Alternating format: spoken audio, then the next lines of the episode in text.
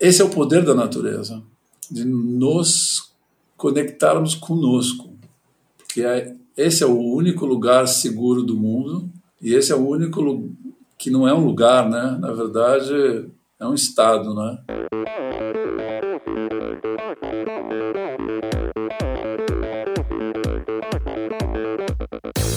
Hi, this is Brett Sutton. Eu sou a Vivi Faveri. Olá, aqui é o Emerson Zerben. Sou o Nicolas Sessler. Aqui quem fala é a Vitória Lopes. Aqui é o Thiago Drius. E esse, esse é o Endorfina Podcast. Podcast. Good luck to all this season. Sou Michel Bogli e aqui no Endorfina Podcast você conhece as histórias e opiniões de triatletas, corredores, nadadores e ciclistas, profissionais e amadores. Descubra quem são e o que pensam os seres humanos que vivem o esporte e são movidos à endorfina.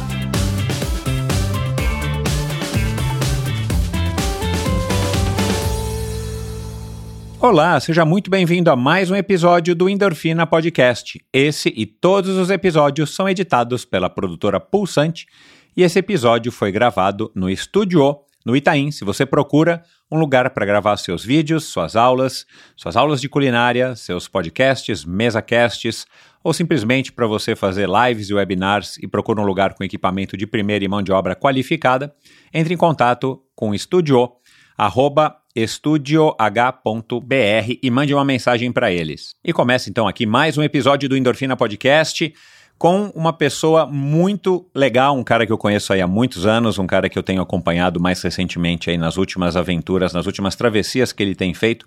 E ele é um cara muito inteligente, um cara muito atento, um cara muito antenado no que ele observa, é muito observador ele é um velejador, um aventureiro aí de primeira grandeza, um aventureiro profissional, mas também é um escritor, é fotógrafo e é um pensador. E a nossa conversa de hoje foi uma conversa bastante diferente nesse sentido. O Beto, ele adora, o Betão, né, como ele é chamado pela altura dele, ele é um cara é, que adora aí é, diversar sobre a, a vida, sobre os pensamentos dele, sobre o que ele observa nesse mundo maluco que a gente vive, e um cara que não consegue se desconectar da natureza, muito embora ele viva numa cidade grande, numa megalópole como São Paulo, é um cara que não consegue se desvencilhar da natureza. E nosso assunto, nossa conversa é basicamente sobre isso. A gente fala sobre a, a ilusão, o mundo do Matrix que a gente vive, segundo o Betão, a gente fala sobre dissolução dos medos, a gente fala sobre é, várias reflexões, viajar sem vela, a gente fala sobre competição, sobre a quarentena, sobre conversas com baleias beluga, sobre narvais, sobre espaguete e picolé também. Então foi uma conversa muito bacana, muito é, produtiva, muito é, reflexiva e eu tenho certeza de que você vai gostar. Aliás, foi uma conversa que não atendeu aí nem metade da minha curiosidade a respeito das aventuras dele, então já está marcado aqui um segundo round, uma segunda conversa com o Betão, para que ele fale sim das peculiaridades de viajar o mundo em catamarãs abertos, quase sem proteção nenhuma, e cabines abertas, né, isso significa abertos, e, e por lugares muito inóspitos e muitas vezes perigosos, então perigosos. Então já está aqui prometido para você, como já foi prometido para o Betão, que eu vou gravar aí mais um episódio com ele para a gente falar mais sobre a vela. Mas enfim, foi um episódio muito bacana e eu espero que você goste. Não se esqueça, endorfinabr.com é o meu site, lá você encontra o link para o meu perfil no Instagram, que é o Endorfina BR. Aliás, já siga o Endorfina. É, lá você encontra o link direto para o meu canal no YouTube. Ou você pode assistir aos episódios do Endorfina direto no site, na página dos episódios, né, que você quer assistir, como o do Betão aqui. Então coloca lá Beto Pandiani. E no meio do texto ali vai ter uma, um, um vídeo embedado do YouTube, é só clicar lá e você pode assistir, inclusive navegar em outras páginas no seu computador e, e, assistir e ouvir né, ao mesmo tempo. Se você estiver em outra página, você não está assistindo. E lá você encontra todas as outras informações a respeito do Endorfina, inclusive como apoiar financeiramente esse projeto, já que ele depende dos patrocinadores, como a Pink Chicks, que é orgulhosamente patrocinadora desse episódio também, e, e de você que apoia, que pode apoiar, que tem interesse em apoiar e que acha que esse projeto está contribuindo de alguma maneira com a, a sua vida, você fique super à vontade de contribuir. Basta ir lá no meu site, clicar lá no link à direita em cima, no canto superior direito, na bandeirinha ali, apoia-se, e aí você vai direto para esse site de financiamento coletivo e lá você lê tudo, se informe, e, enfim, é muito fácil, sem compromisso, você apoia é, é, com o que tiver, com o que puder, por quanto tempo você quiser. Então, vamos lá para mais uma conversa super interessante com um cara fantástico que fazia tempo que eu queria trazer aqui, um aventureiro de primeira, afinal de contas, quem é que não gosta de uma boa história? Meu convidado de hoje nasceu de frente para o mar, influenciado pelo pai, um imigrante italiano e velejador, aprendeu desde cedo sobre os ventos. E nos finais de semana se lançava no mar a bordo de pequenas embarcações. Sua estatura o levou a jogar basquete pelo Clube Monte Líbano e pelo Pinheiros aqui em São Paulo. Entrou no curso de administração da PUC e antes que pudesse concluí-lo, decidiu que seria hora de levar a vela a sério. Alguns anos depois, em 1989, tornou-se campeão norte-americano de hobbycat. Nesse meio tempo, foi estagiário na Pirelli e por cinco anos trabalhou como barman e gerente de restaurantes badalados. Com a experiência adquirida, passou a empreender seus próprios negócios no ramo de restaurantes e casa de shows. Em 1993, então com 35 anos, cansado da noite, ele decidiu trocar a profissão e mergulhar de vez no mar.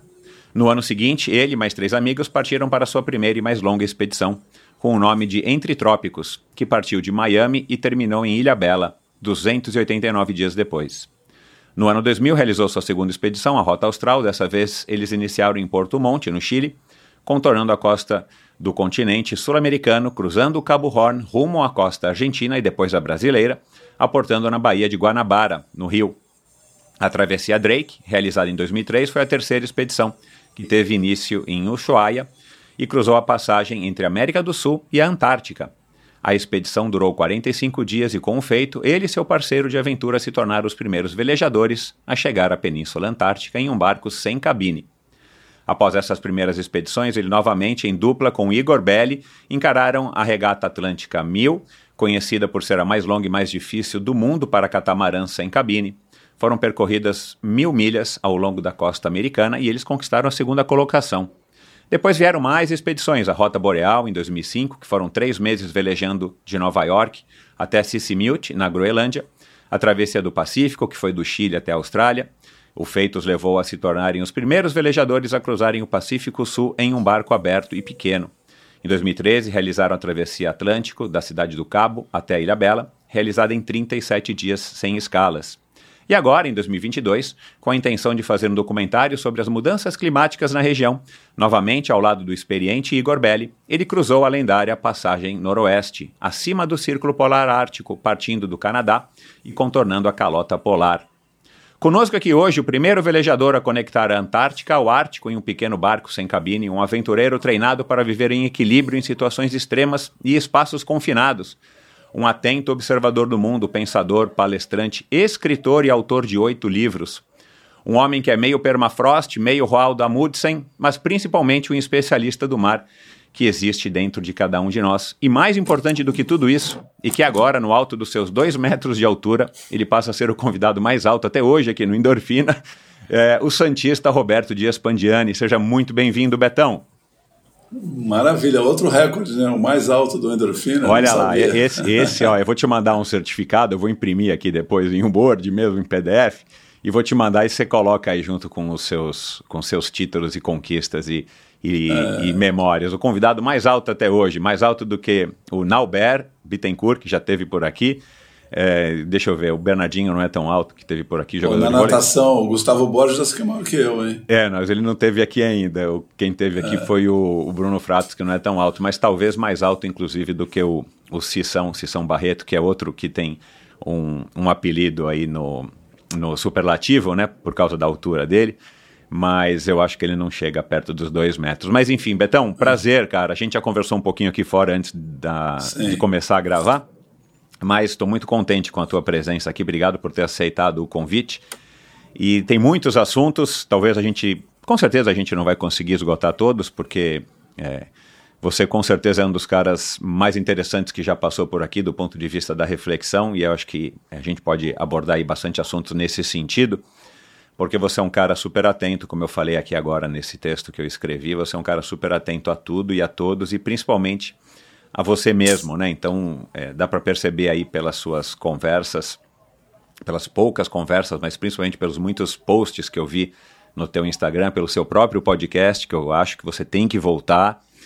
É, depois a gente vai falar disso, né, fora do ar de novo, mas, cara, é muito legal porque os seus textos, as suas palavras, elas nos provocam a, a reflexão. E eu acho que o ouvinte, principalmente o ouvinte do Endorfina, que já está acostumado aqui com, com o padrão das nossas conversas, eu acho que ele vai se deliciar aqui com esse papo de hoje, porque vai ser talvez mais reflexivo do que a grande maioria dos, dos episódios.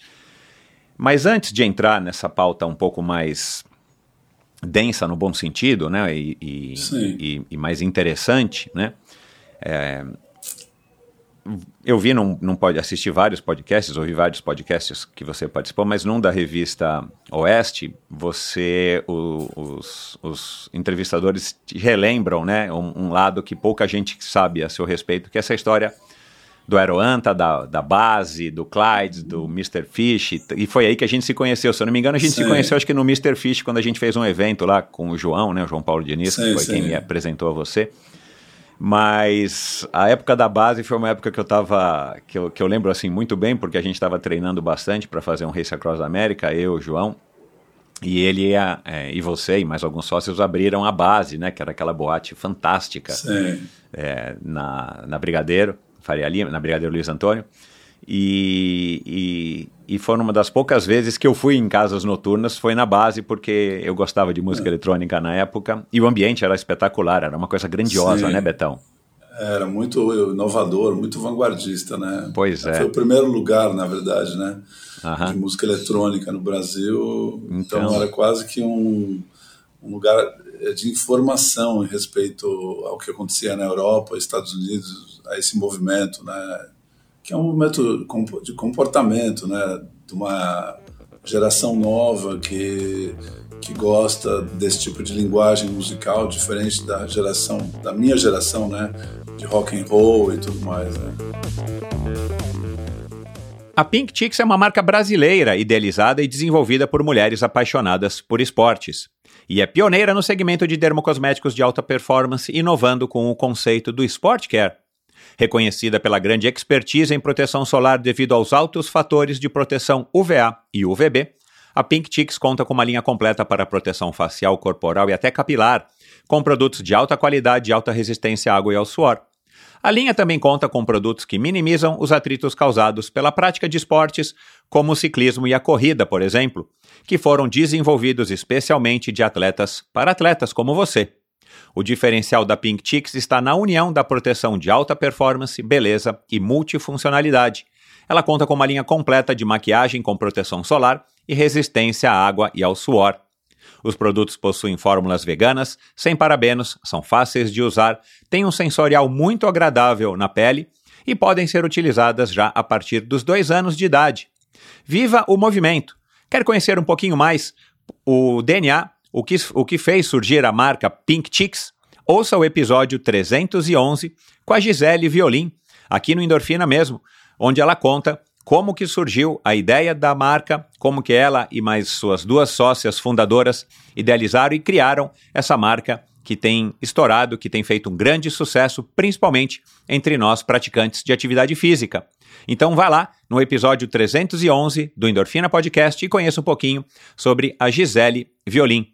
E aproveite para utilizar o cupom especial Endorfina Pink para ganhar 10% de desconto. Vá no site agora mesmo, pinkchicks.com.br barra endorfina.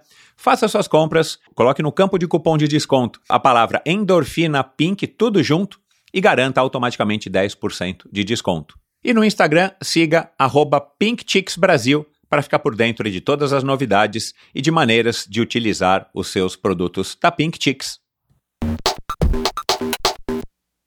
O, o que eu me lembro, e a gente não se conhecia né, muito bem, mas eu me lembro e, e de falar assim, cara, curioso, né, que o, o João, tudo bem, é um empreendedor, empresário e tudo mais, e, e, ele, ele gostava de ver a realização, né? Ele não era Sim. particularmente um cara que era fã da música eletrônica, muito menos da noite, mas é um cara que gostava de empreender. Sim. E eu tinha essa mesma impressão a seu respeito, porque né, a gente se reencontrou agora por conta dessa, dessa nossa conversa, mas assim, para mim você não mudou nada, você continua sendo o mesmo Betão da impressão que eu tinha quando nós nos conhecemos. que não tem muito, não combina muito com a base, não combina muito, né? Talvez com o restaurante tudo bem, mas não combina muito com a Aeroanta, né? E, e me surpreendeu que você mudou completamente de vida, né? Naquela época Sim. eu lembro dessa expedição entre trópicos, que a gente ainda tinha algum contato e tal. É, mas a tua vida mudou radicalmente, né? Pelo menos pela biografia que eu pesquisei. É, e foi um, foi um chamado. Uhum. É, essa história de você se envolver com as, com as casas noturnas naquela época, você curtia? Era mais oportunidade, ganhar pão, também essa vontade de empreender é, e bom, tal? Acho que tem. Bom, acho que são várias coisas, assim, né? Quando eu, eu saí da Pirelli, né, que foi meu primeiro estágio, assim, foi arranjar um, um estágio no Clyde, que foi o primeiro restaurante é, assim em São Paulo que os garçons eram universitários, isso foi em 1980 eu buscava ganhar uma grana um pouco maior do que do meu estágio, mas não imaginava que eu ia trabalhar nesse segmento. O Clyde na Rua da Mata, né? Exatamente, é, depois virou na Mata Café. Exato. E do Clyde eu fui para o Maxud, porque o, o, diretor do Maxud, que estava montando o Maxud, frequentava lá, me viu e achava que eu tinha o perfil para trabalhar em hotel, porque eu fazia administração de empresas, né, e não tinha hotelaria no Brasil. E aí eu fiquei seis meses, depois conheci o Arthur Amarelena, fui para o Hits da Franca, né? fui o primeiro barman de lá, fiquei três anos, depois virei gerente. E em 84 saí e junto com o Zé Renato e o Alexandre nós montamos o Singapore Sling, 87 o Aeroanta, 89 o Olivia. E de repente eu me vejo, depois de quatro anos e meio, é, ter largado o balcão como barman, como empresário, com 120 funcionários, três três negócios, né? E velejando, competindo e a minha vida, vamos dizer, expandindo. Mas eu, de fato, eu nunca bebi, nunca fumei, não sei nem tragar um cigarro, não gosto de bebida, e era barman, né? As pessoas achavam isso um contrassenso. e como que o cara é barman e não gosta de beber? E eu, de fato, eu não sabia nem o gosto das bebidas que eu fazia. Eu tinha uma mão boa, mas eu não sabia dizer, se eu tivesse que provar, qual que era boa e qual que não era. Eu sabia fazer muito bem feito, mas é, o que eu sabia fazer muito bem era me relacionar. Eu sempre fui uma pessoa com uma habilidade natural de receber as pessoas, de atender, e sempre gostei de atender e conversar e conhecer pessoas. E isso me ajudou muito na minha vida de uma maneira geral, a me conectar com muitas pessoas. E a outra coisa que me ajudou em relação aos projetos de viagem pode parecer distante, o, o bar do mar, né? Uhum. A gente até brinca que o marinheiro, quando não está no mar, está no bar, mas não era meu caso, né? É que você, quando tem uma casa noturna como Aeroanta ou Base, que vão mil pessoas diariamente, você tem que lidar com personalidades, né? Eu digo, com Uma egos. Bronca, com, meu Deus do céu. É, as pessoas bebem, as pessoas tomam, se drogam, né? As pessoas ficam, vão para fora da casinha, né? Então, é logística, né, basicamente, né, planejamento para aquela noite que eu ia começar, a logística da operação, que era normalmente o que eu fazia, e habilidade que você tem que ter é, de lidar com essas pessoas no momento que elas estão lá se divertindo, mas muitas vezes extrapolam o comportamento e elas né, passam às vezes a ter um comportamento agressivo.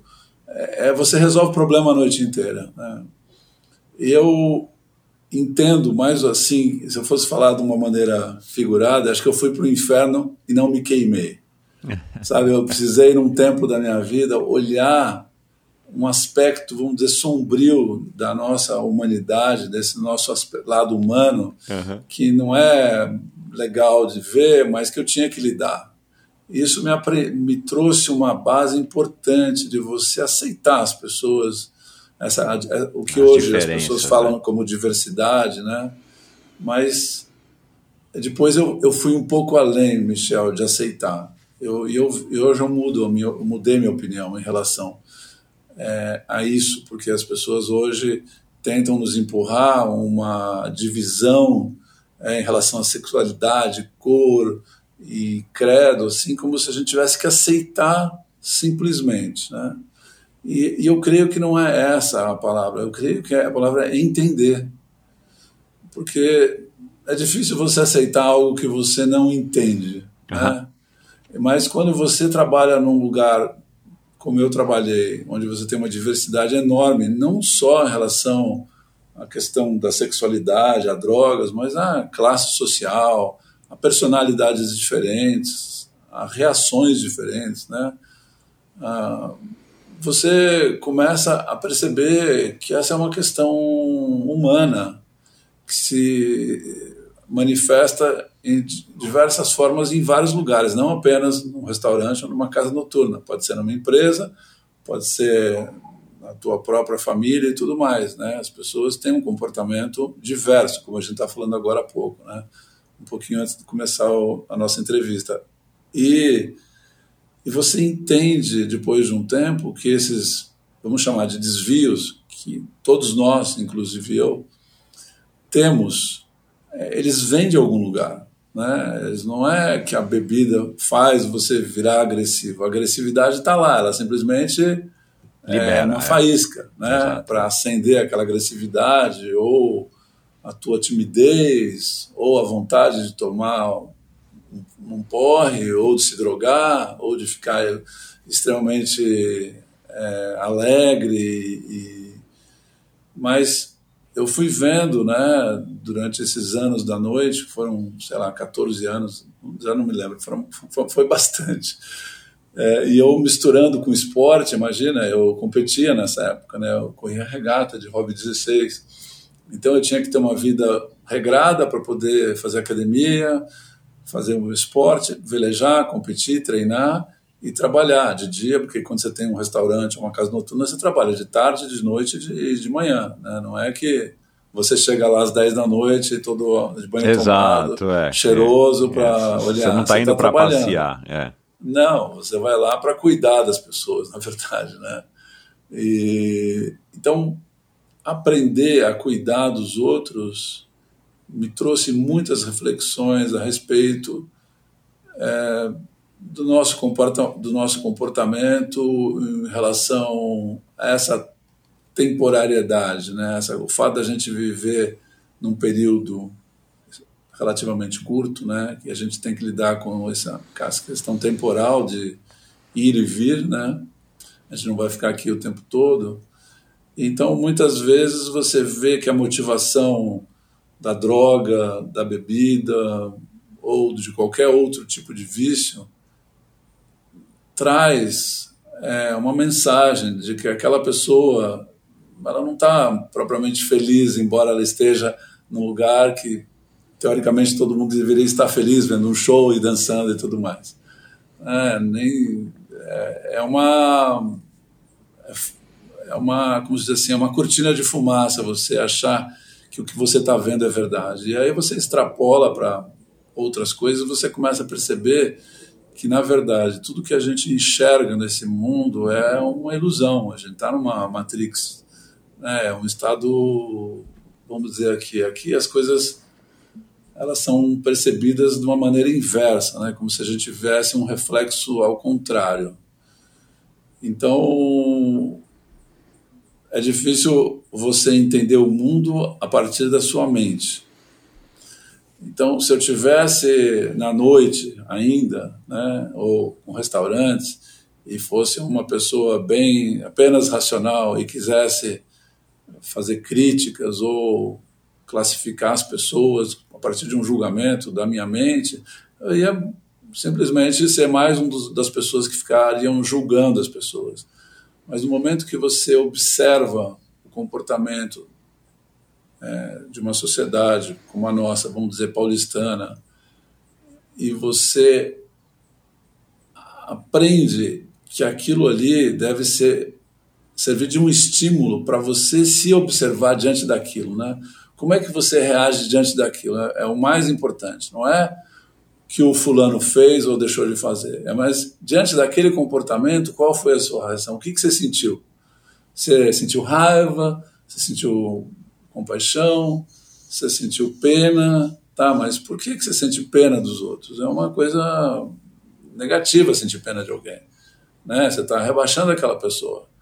Então, é, esse período que eu lidei com muitas pessoas na área, vamos dizer, de entretenimento, foi importante para a minha própria formação. Eu era muito tímido né, quando eu era moleque. Eu, de uma certa forma, eu achava estranho esse lugar que a gente mora. Né? Sempre achei estranho, sempre me senti um pouco extraterrestre e, coincidentemente, meu apelido na escola era astronauta. Porque eu vivia num outro mundo mesmo. Sempre as pessoas percebiam isso claramente, né? O Beto é um astronauta, não sei o quê. Eu vi isso a vida toda, né? E eu te contei que eu, quando era criança, eu queria ser um astronauta.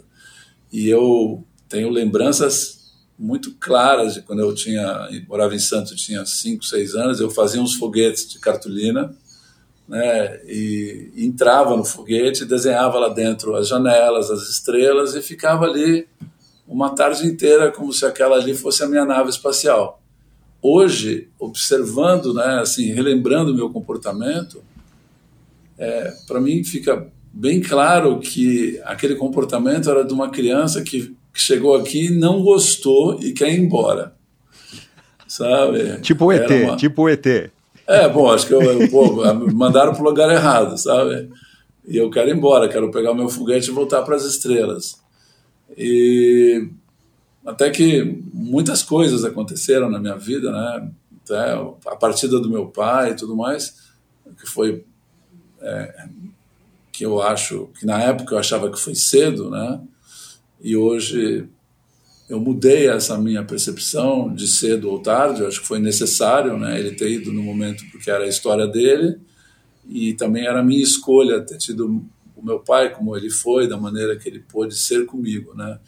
E depois de uns anos eu percebi que quando aquela redoma de vidro quebrou, né, que era a proteção, o pai que provia, que que me educava e que acabou, né, sobrou minha mãe e eu, eu percebi que aquele foi um grande estímulo na minha vida, né? Foi aquilo que me forjou a, a olhar para minha fragilidade né, momentânea, as minhas fraquezas, e ter que olhá-las de frente e falar: bom, eu tenho que transformar tudo isso, né? eu não posso é, viver dessa forma. Eu estou falando, parece que isso foi uma decisão de um dia para o outro. Não, eles foram anos para é, entender é. isso, e a vida foi acontecendo, e muitas coisas é, muitos episódios chegaram na minha vida, muitas pessoas, e através das minhas experiências eu mesmo fui é, me construindo. Né?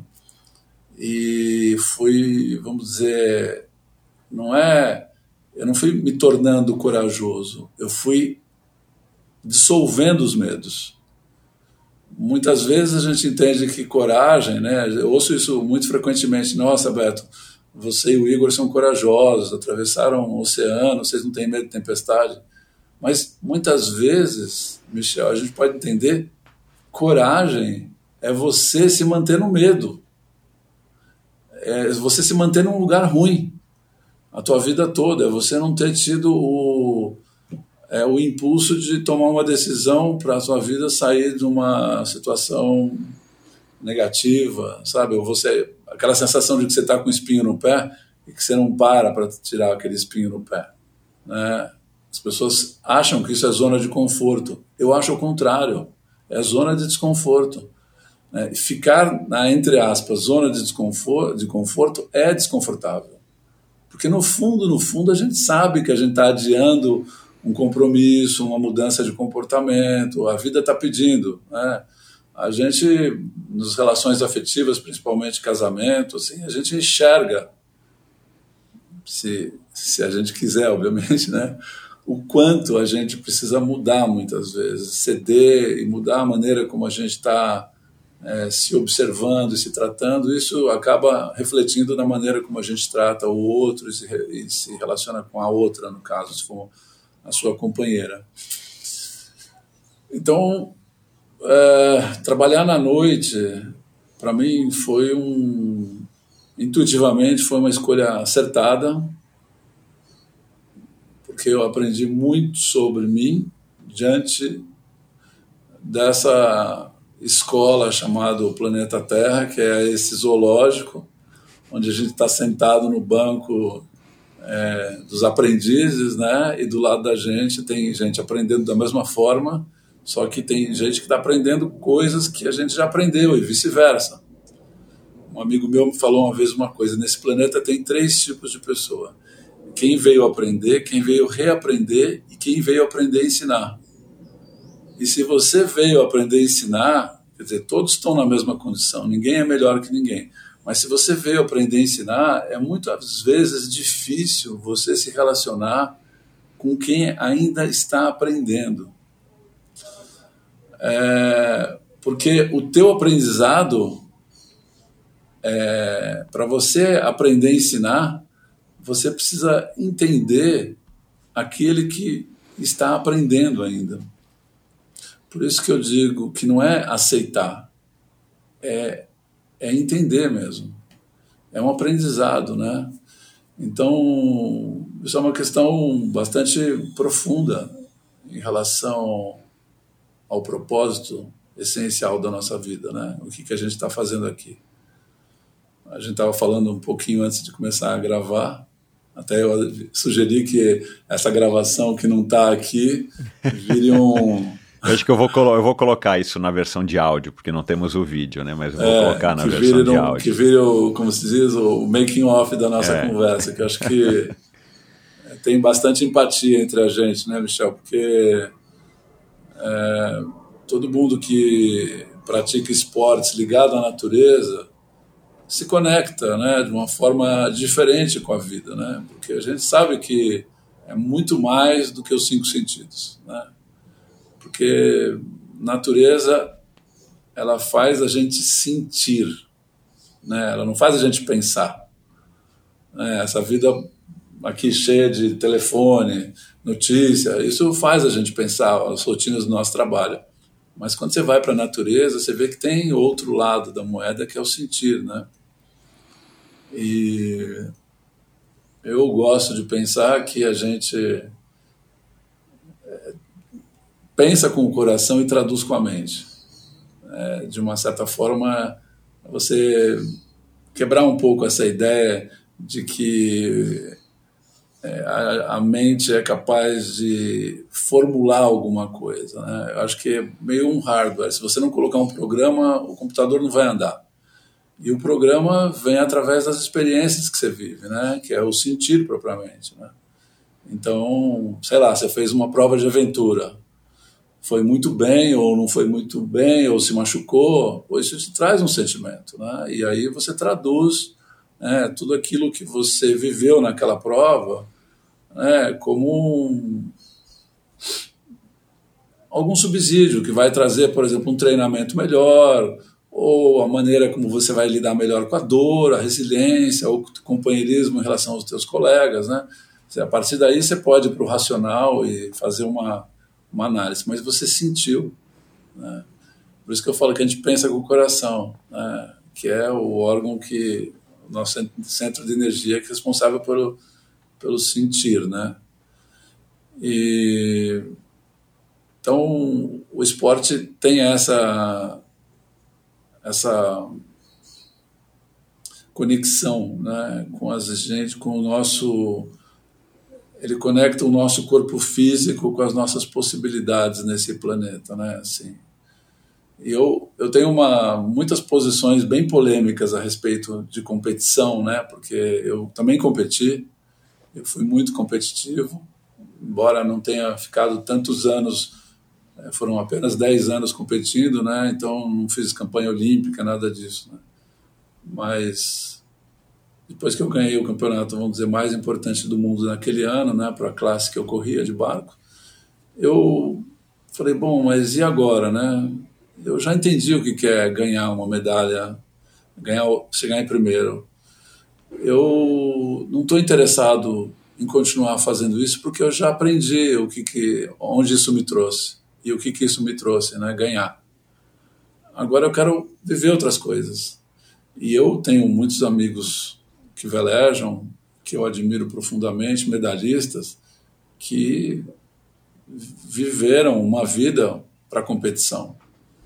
Né? E a vida deles era competir, competir, uma, um treino assim, uma disciplina absurda, onde o cara não podia pensar outra coisa a não ser competição e as rotinas, né?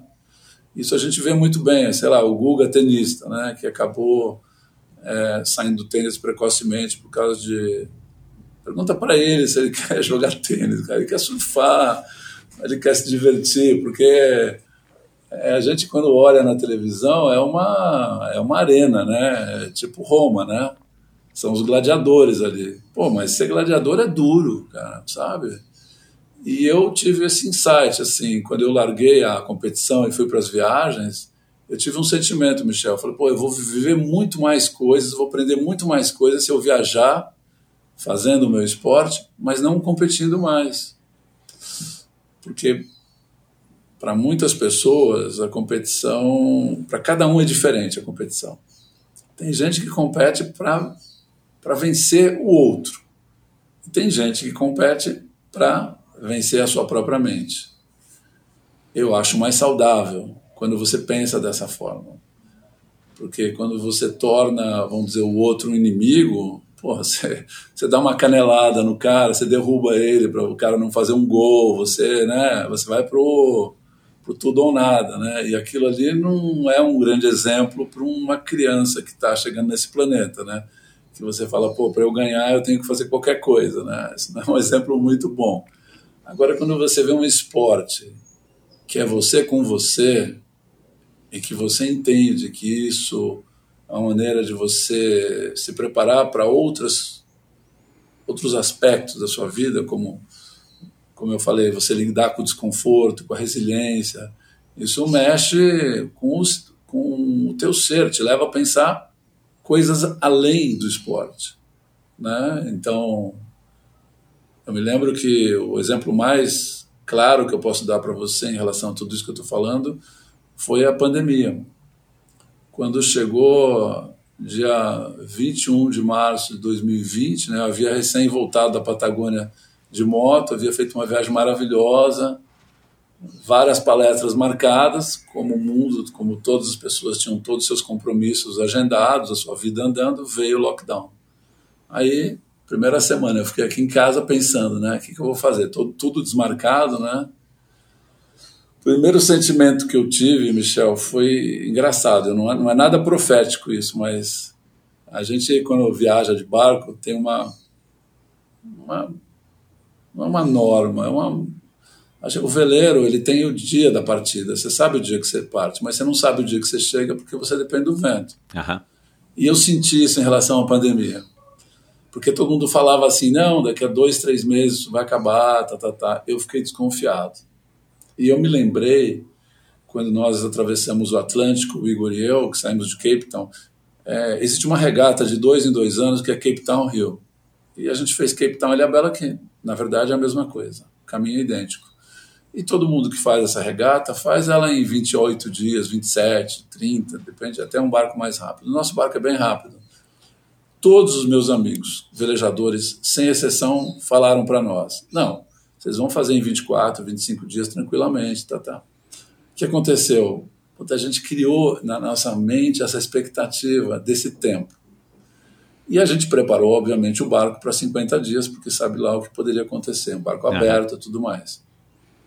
Bom, a gente pegou uma calmaria no meio do Atlântico de nove dias, mais uma porção de coisas aconteceram e nós chegamos em Ilhabela 37 dias depois.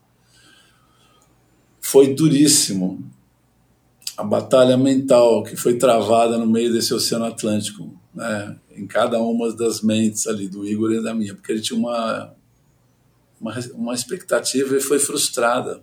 É. E na hora que veio a pandemia, eu me lembrei desse sentimento. Eu falei assim: as pessoas vão cair numa armadilha, que eu já caí, que é criar a expectativa de um tempo e na hora que esse tempo for frustrado, porque com certeza atravessar o Atlântico não é traumático como foi a pandemia, claro. porque não envolvia é, pessoas morrerem e tudo que aconteceu, como a gente sabe, pessoas perdendo emprego, negócios quebrando e tudo mais. Que eu é, caiu uma ficha. Eu estava aqui em casa e falei, eu sou um especialista em quarentena e nunca me dei conta. Eu sei muito bem como é ficar num espaço exíguo por muito tempo, fechado, sozinho, sem saber quando isso vai terminar e onde é o ambiente é incerto, se vai ter uma tempestade, se vai ser um, se vai ter mar bom ou não. Que isso também gera dentro de você é uma um estado de alerta e atenção o tempo todo, né? Não é propriamente medo. E eu vi isso acontecendo com os meus amigos, com as pessoas com quem eu conversava na época do lockdown. Eu comecei a alertar as pessoas e decidi fazer um texto. E aí escrevi um texto que eu publiquei no meu Instagram. Na época, Michel, meu Instagram tinha duas mil pessoas. Ele deu um salto, né? ele está hoje com 30 mil, mas é, por que, que aconteceu? O que aconteceu? Esse texto viralizou, a Sônia Rassi publicou no Estadão, uma matéria Uau. enorme assim, de capa, e muitas empresas começaram a me procurar para fazer palestras online para falar sobre o aspecto emocional de ficar de como você lidar com a frustração, com a dor, a resiliência, o medo, a incerteza e tudo mais. E eu me sinto bastante confortável para falar sobre isso porque é isso que a gente vive, né? Exato, é. No barco. Então, era uma coisa, um depoimento muito espontâneo e natural. E foi ótimo, porque acabei profissionalmente é, foi, foi uma saída profissional para mim. Claro. E eu percebi que as pessoas naquele momento queriam ler, porque Instagram não é propriamente uma plataforma que você põe texto. É. Só que eu não mudei mais. Meu Instagram até hoje é um Instagram que é para quem gosta e para quem me acompanha, não gosto de falar seguidor, porque acho que ninguém segue ninguém, mas para quem acompanha os, as minhas publicações, entende que eu fui por um caminho reflexivo, ou colocar um diário de bordo, ou uma história divertida, ou uma passagem no mar, ou uma passagem até na noite paulistana, ou sobre algo que esteja acontecendo no mundo e que eu tenho uma percepção e eu gosto de dividir. Então, o meu Instagram ele passou a ter uma funcionalidade, vamos dizer assim, Exato. de estimular um pensamento, uma reflexão, é, trazendo uma outra opção de, de visão sobre as coisas, que é a maneira como eu enxergo o mundo e me enxergo né, diante desse contexto. E, e foi muito bom, porque foi um período é, bem, como se diz assim, fértil, porque eu estava aqui, comecei. A primeira coisa que eu pensei foi assim: eu preciso cuidar da minha mente e do meu corpo. Obviamente, isso aí vai ser a base da minha saúde, né? Porque claro. se eu não cuidar da minha mente e do meu corpo, eu vou adoecer. Então, eu, eu, como eu tenho um cachorro, né, o picolé, e ele precisa passear, eu tinha que sair com o meu cachorro, não podia ficar aqui trancado em casa, até porque andar na rua não tinha problema algum, né, estar livre. E eu montei um grupo de caminhada aqui no bairro, de pessoas que tinham cachorros, então eu caminhava às 5 da manhã, que não tinha absolutamente ninguém aqui no meu bairro, só os guardas. Depois, rapidamente, depois do almoço. E quando estava escurecendo, era uma caminhada de duas horas, duas horas e meia, rápido, com os cachorros, para fazer para que a caminhada não fosse apenas um passeio. Né? Exato, fosse uma atividade. E ela tinha, ela tinha uma atividade, né? Você podia até queimar um pouco de calorias, mas a ideia é, desse grupo de caminhada éramos nós conversarmos, trocarmos, né, falar o que cada um leu e não sei o quê, e ter é, a vida social. Exato. Nós precisamos disso, cara. Isso aí, nós somos seres coletivos. Nós precisamos um do outro. Né? Eu ia te perguntar isso mais para frente, mas que bom que você já falou, já, já deu a sua opinião, se nós somos seres necessariamente coletivos, sociais. Totalmente. Embora eu entendo que nós alguns de nós precisam de ter momentos sós. Eu sou uma pessoa que gosto de estar comigo é, e não entendo. Muitas pessoas perguntam: ah, mas você não sente solidão no meio do Ártico, no meio da Antártica, no meio do Pacífico? Nunca me senti só. Para mim, solidão tem outra definição. Eu já me senti só.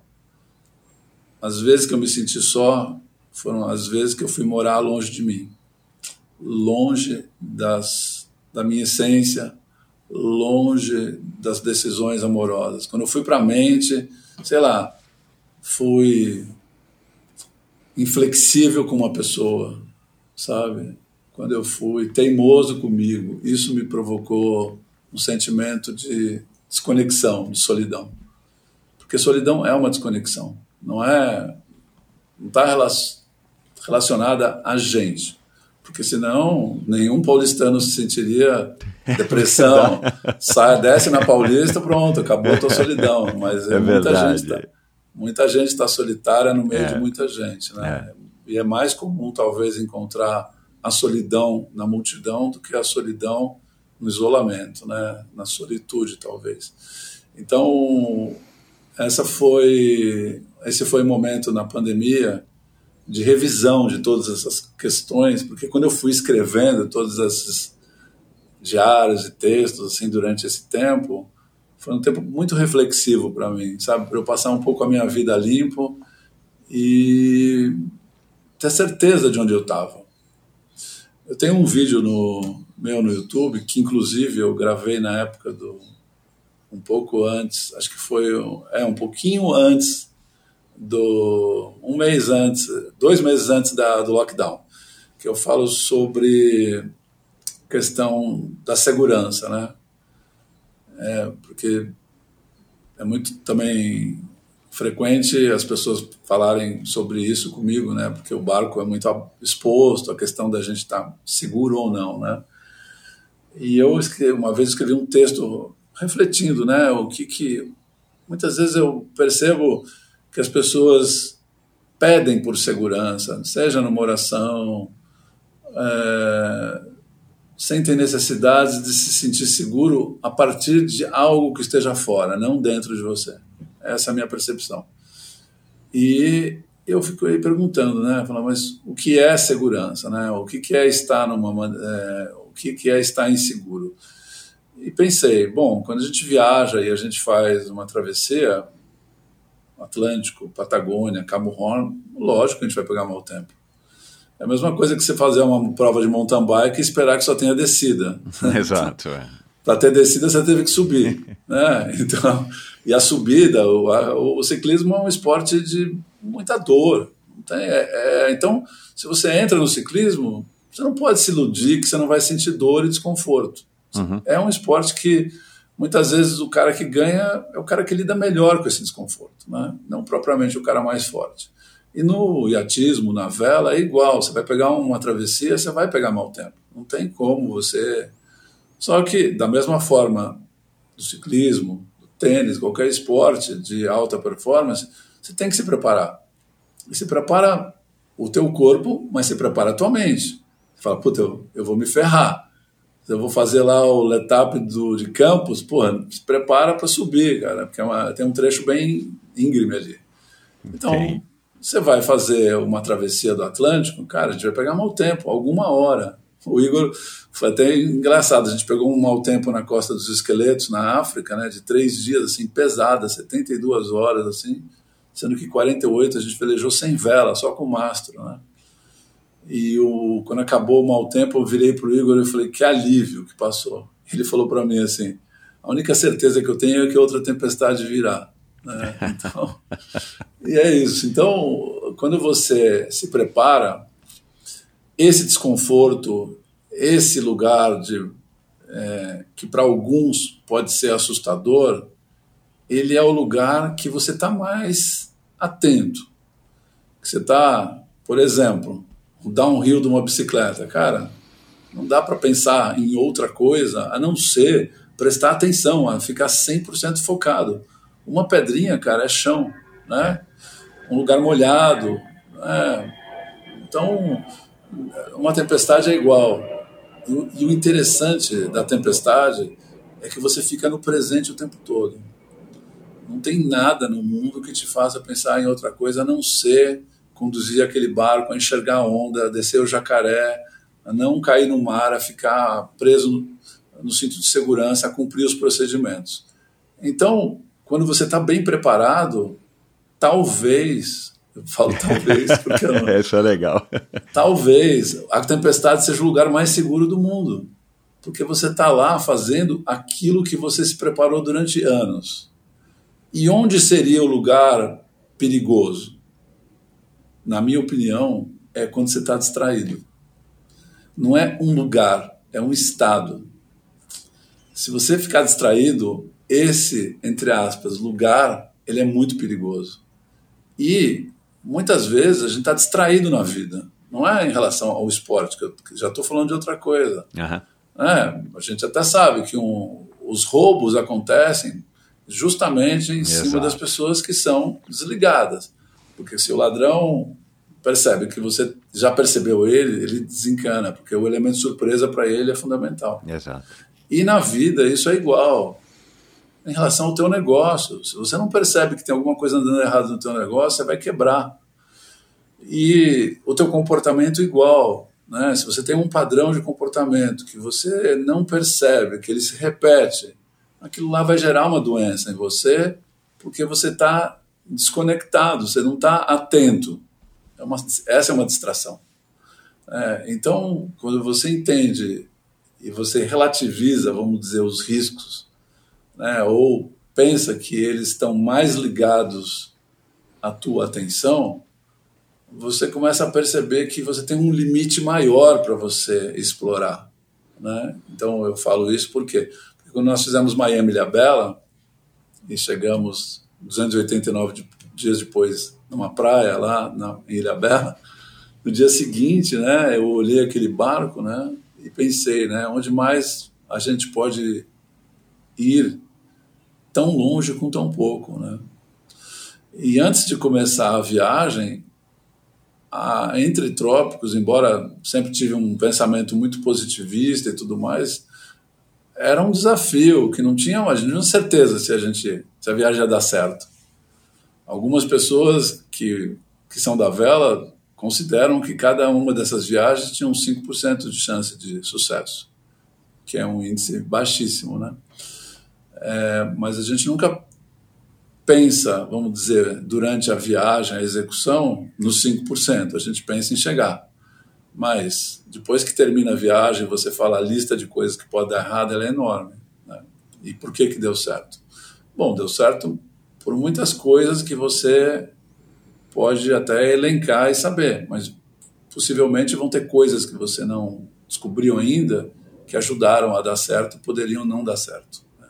Então esse é o limite que eu digo que você pode ir além. Então quando você começa a perceber que a questão do barco aberto numa tempestade ele está muito relacionado às habilidades que você está desenvolvendo e quanto mais você desenvolver essas habilidades mais recursos você vai ter para lidar com uma tempestade pior. Então as viagens foram vamos dizer subindo de patamar. A gente foi colocando a barra mais alta. Ah, isso eu ia perguntar. Vo- Você foi é, escolhendo as suas aventuras de acordo com o, o seu, a sua capacidade ou com a sua experiência prévia. Bom, agora acho que dá para enfrentar É. isso. Mas é uma É. coisa consciente, Betão? não Inclusive essa sequência, porque eu entendi que Não. as suas expedições não são. é, você não tem planejado suas próximas cinco expedições. Não, você não, não termina nenhuma, uma, foca numa, aí termina, aí é o tempo de amadurecer e, e pensar na próxima.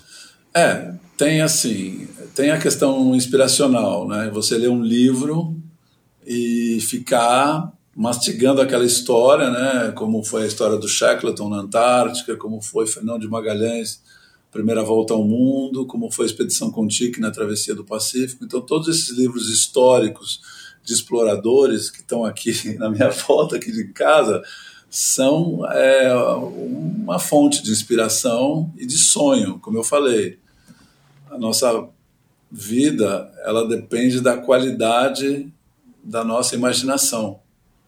O que você se propõe a imaginar e criar, né, fazer, né, dar vida a essa imagem que é a imaginação, você realiza, né? Então, a primeira viagem, ela ela, sa ela saiu de uma conversa com o Marcos Susbacher, um amigo meu, mas ela basicamente para mim, ela saiu de um sonho que eu tinha de viajar sem planos, assim, como se fosse Easy Rider. Você sair pelo mundo sem um planejamento, assim, de onde você vai chegar, exatamente. Quer dizer, você sabe onde vai chegar, mas você nunca chegou lá, você não tem ideia. Que você foi inspirado mais ou menos pelo filme do Endless Summer. Endless Summer. é. Esse é o ponto. Então, o Endless Summer, que é uma história, primeiro filme famoso de surf, para quem não viu, tá no YouTube, recomendo, porque são dois jovens é, californianos na década de 60 que saem com um sonho de surfar as ondas que ninguém surfou no mundo. Então, eles vão viajando pelo mundo todo procurando os lugares que são ainda selvagens. Né? E, e essa foi é, a, a ideia assim romântica, sabe, de você chegar numa ilha do Caribe sem nada, um mar grande, você surfando onda, mar aberto durante horas com o barco, porque o barco surfa, né? Nosso barco tem essa característica. E você acampar e conhecer gente, ou não conhecer ninguém, estar naquele lugar. Era mais ou menos como ir para a lua, sabe? Ou tirar férias do mundo. Esse mundo que eu conheço, né? Chega de aguentar gente maluca. Agora eu quero ficar comigo na natureza, eu quero dormir molhado, quero dormir cheio de areia, quero comida, comida liofilizada, quero conhecer um Sair do pescador. ar condicionado, do cheiro de cigarro. É, viver um- a natureza. E o que eu descobri, isso foi impressionante. Isso foi na primeira viagem Miami Ilha Bela. Porque eu também me perguntava, né? Como é que será que meu corpo vai reagir daqui a três meses, né? Salgado, molhado, queimado. A quantidade de força que você faz no barco 10 horas por dia não é uma coisa tão assim leve, né? E primeiro mês, Michel, foi interessante porque eu esqueci que a minha vida existia como ela existe, dentro de um lugar que tem teto, sofá, televisão, torneira, energia elétrica e tudo mais. Eu esqueci. A minha vida era aquele trampolim, aquele barco, que de dia era molhado e à noite eu punha uma barraquinha em cima e virava minha cama. Aquela era a minha vida. E, eu, e é fácil, eu até falar para quem está ouvindo a gente, pensa o seguinte: quando você faz uma viagem de três meses, três semanas, desculpa, parece que foi muito tempo que você já está desconectado. Né? Três semanas, você já parece, a sensação é que você está mais de três semanas. Exato. Não, uma viagem de 10 meses, você esqueceu da tua vida, você esqueceu do teu nome da tua rua, várias coisas, o teu CPF, você vai esquecendo tudo isso. E a minha vida não era mais a minha vida aqui, não era nem uma viagem. Eu estava vivendo a vida. Eu me desconectei totalmente e eu percebi o seguinte: o nosso corpo físico, se a gente for olhar a memória, sei lá, do DNA do nosso corpo, sei lá, a gente está há 200 mil anos que tem história, né? Os homídeos que apareceram na África 200 mil anos atrás, a nossa fa primeira família que tem notícia. Então, desses 200 mil anos, quanto por cento a gente viveu no sofá ou fora do sofá? Exato. Não, 99,9% fora do sofá. É. Então, eu tenho certeza, eu não, não é estudo, não é nada, é uma, é uma sensação que eu tenho que a nossa memória ela é muito mais é fácil a gente se relembrar dos tempos que a gente vivia no, na natureza, no entre aspas, no desconforto, do que nessa vida que a gente sabe que adoece. Aham. Né? Problema de ficar sentado, visão, coluna e tudo mais, né? postura e tudo. tudo. E eu nunca fiquei doente em oito viagens.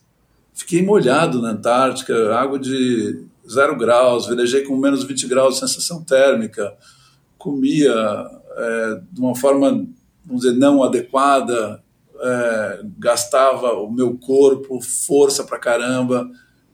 Isso, isso nunca baixou minha imunidade. Eu nunca peguei um resfriado, nunca peguei nada. E como é isso pode acontecer? Né? Porque você está totalmente integrado com a natureza. E então começa a mudar na tua cabeça o conceito de doença. O que, que é doença? Porque você fala assim: ah, mudou o tempo, fiquei gripado. Bom, mas qual que é a relação? É... Então, quantas vezes o tempo mudou nas minhas viagens, né? Então, eu, quando veio o vírus, inclusive, né, da, do Covid, e todo mundo falava sobre supostas é, tratamentos e tal, eu sempre defendi, né, embora a gente tenha, a ciência existe, não nego a ciência, mas, cara, a melhor prevenção é ser feliz. a gente nunca lembra. Você pegou alguma vez gripe feliz? Meu, a gente só pega a gripe quando a gente está estressado, preocupado, ou treinou demais e não está comendo direito, e coisas dessa natureza, né? A gente mora numa cidade que a gente não respira ar propriamente, né? A gente muitas vezes não se hidrata propriamente, muitas vezes a gente não respira corretamente, muitas vezes a gente não dorme corretamente, muitas vezes a gente não lida bem com as nossas emoções, a gente dorme com angústia, a gente dorme com raiva, a gente dorme com tudo. E isso é, é um desequilíbrio, né? É, isso afeta a sua saúde.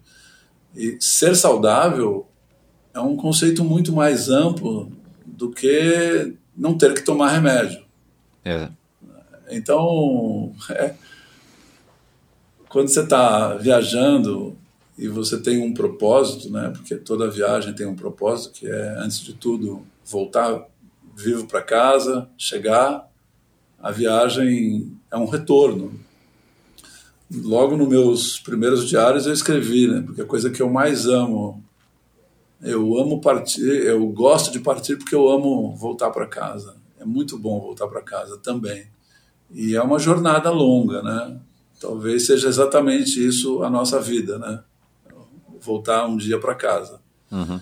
E durante essa primeira viagem, eu quando eu voltei para São Paulo, eu estava contando, voltando pro foi essa sensação onde mais nós podemos chegar com tão pouco, né? E aí veio a segunda viagem, uns anos depois, que foi a Rota Austral, por baixo da América do Sul. Uma viagem fria, muito tempestuosa, diferente da primeira, que era tropical, né? A gente saiu de Miami, é. que é trópico de Cramper, e chegamos em Ilhabela, Ubatuba, que é o trópico de Capricórnio. Ou seja, a gente passamos a, a esses 10 meses entre os trópicos. Literalmente uma viagem tropical. E quando você desce para latitudes, né, para o sul, são latitudes mais altas, né? E a meteorologia muda completamente, porque você está mais próximo da Antártica e o clima e o regime dos ventos são ditados pela Antártica, aqui no nosso hemisfério. Então, quando a gente ouve aqui na TV, ah, tem uma frente fria chegando no Brasil. Ela já andou pelo menos uns oito, nove dias desde a Drake, o Cabo Horn, a Argentina, Patagônia, Uruguai, chegou no sul do Brasil. É o que a gente chama de depressão atmosférica, né? uma baixa pressão. E quando você está nessa região, a incidência de, de vendavais e de depressões atmosféricas é muito maior, porque nem todas chegam aqui, né? Umas desviam para o oceano, morrem, mas lá elas estão próximas da maternidade, que é a Península Antártica. Então, você, via, você viajar é, na latitude 60 graus, 50 graus do planeta, que já é entre a América do Sul e a Antártica, né?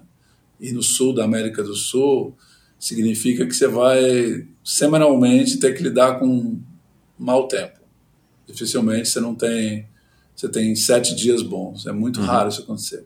Uhum. Então foi uma viagem que, a gente, que nós sabíamos disso, é, nos preparamos e preparamos muito melhor o barco, porque na primeira viagem, obviamente, o barco quebrou muito pelo fato de não conhecermos é, como que um barco desse, que é feito para velejar em Ilha Bela, na represa, vai se comportar durante 10 meses com carga, é, estressando o material. É a mesma coisa que você pegar uma mountain bike, porque você, você compete, mas a bicicleta dorme de ou de noite, ou você competiu duas horas.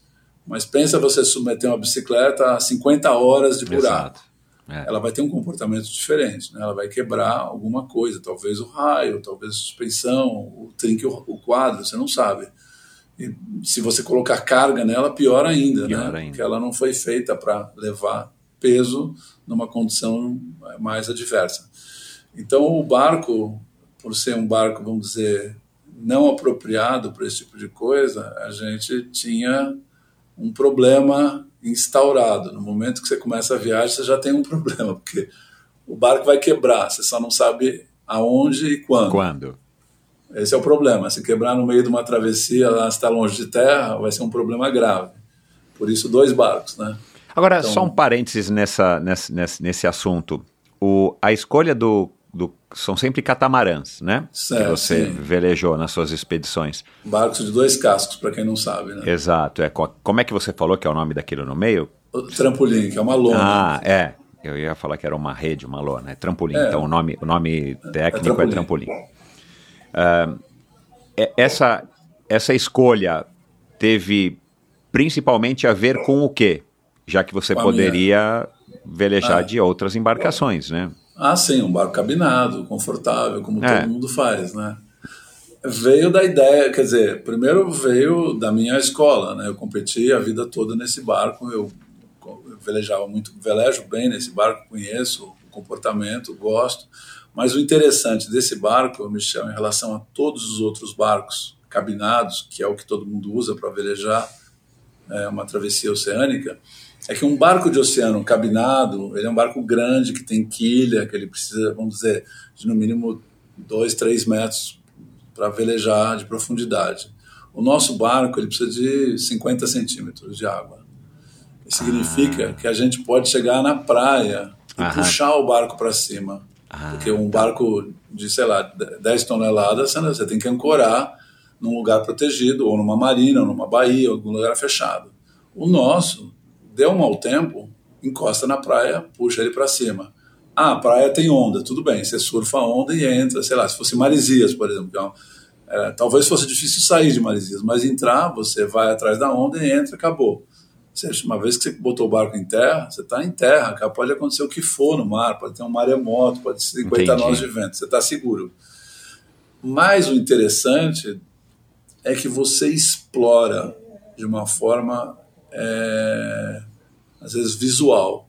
Então, por exemplo, como nós velejamos de Belém, somando a Entre Trópicos a Rota Austral, eu velejei de Belém ao Cabo Horn. Aham, Ou seja, eu fiz quase a costa leste toda da América do Sul. aham. Só que eu fiz em duas viagens, em muitas semanas, observando as praias, o desenho do litoral, os faróis, as reentrâncias e tudo mais. Então, eu posso dizer para você que eu conheço a América do Sul. Eu vi a América do Sul, pelo menos no- no- na parte atlântica, essa porção de terra, eu tenho a noção do tamanho dela que eu percorri ela como se eu estivesse percorrendo, vamos dizer, caminhando ou andando numa bicicleta pelas praias. É. Tenho certeza que se você fizesse caminhando o litoral de São Paulo, por todas as praias, você ia ter noção do tamanho, porque quando você pratica um esporte que o teu esforço físico resulta no teu deslocamento, você tem muito mais noção da distância real do que se você tiver de carro. Pega Santos Rio, faz Santos Rio de bicicleta e faz Santos Rio de carro. É comum você falar, nossa, não lembrava que aqui tinha uma subida. É verdade. Porque às vezes tem uma inclinação pequena, mas é longa e você fala, pô, de carro você nem sente. Então, o fato de você fazer aquela, percorrer aquela distância e aquela distância ela está relacionada com o teu esforço e com o tempo de permanência, aquilo te traz a noção real do tamanho daquela distância. É muito mais longo fazer é, Santos Rio a bicicleta do que de carro. Mas o, o tamanho verdadeiro é numa velocidade humana, não num, numa engenhoca que a gente inventou. De avião, pior ainda. Vai para a Europa de avião, você não tem ideia do tamanho do Atlântico. Mas se você cruzar o Atlântico velejando, você vai saber o tamanho que é o Atlântico. Então, é, e a outra coisa é que essa velocidade que eu me relaciono, que eu estou chamando de humana, ela te propicia a observação. Então, a bicicleta que eu adoro também pedalar é a coisa. Né, eu estou até ouvindo o, o, podcast do CAC, do Paulo Kakinoff, que ele falou: pô, todas as vezes que eu vou para um lugar, eu me lembro desse lugar porque eu pedalei lá e eu conheci, porque eu olhei as coisas, observei. A bicicleta é talvez um dos engenhos mais, junto com o barco à vela, na minha opinião, sou suspeito, mais geniais, né? Porque uma usa o, o, o teu esforço físico, mas com um resultado extremamente otimizado, né? Que é a roda e o câmbio e tudo mais, e o barco à vela que anda com a energia do vento, que é incrível isso, né? É. Mas os dois têm essa coisa em comum. Inclusive, o barco tem uma velocidade muito semelhante à da bicicleta, por isso que eu falo muito da bicicleta. Aham. Então, essa velocidade, ela te propicia a observação. Você fica muitas horas observando, muitas horas, muitas vezes em silêncio, muitas horas com você, com os teus pensamentos, percebendo as coisas, com os teus sentimentos. E é impossível você fazer uma viagem e não ser reflexivo. É, você, você é uma pessoa que pode confirmar o que eu estou dizendo, porque 100%. você já fez, né? Você fez travessias, né? uma prova de aventura, mesmo que seja uma competição ou um trekking, né?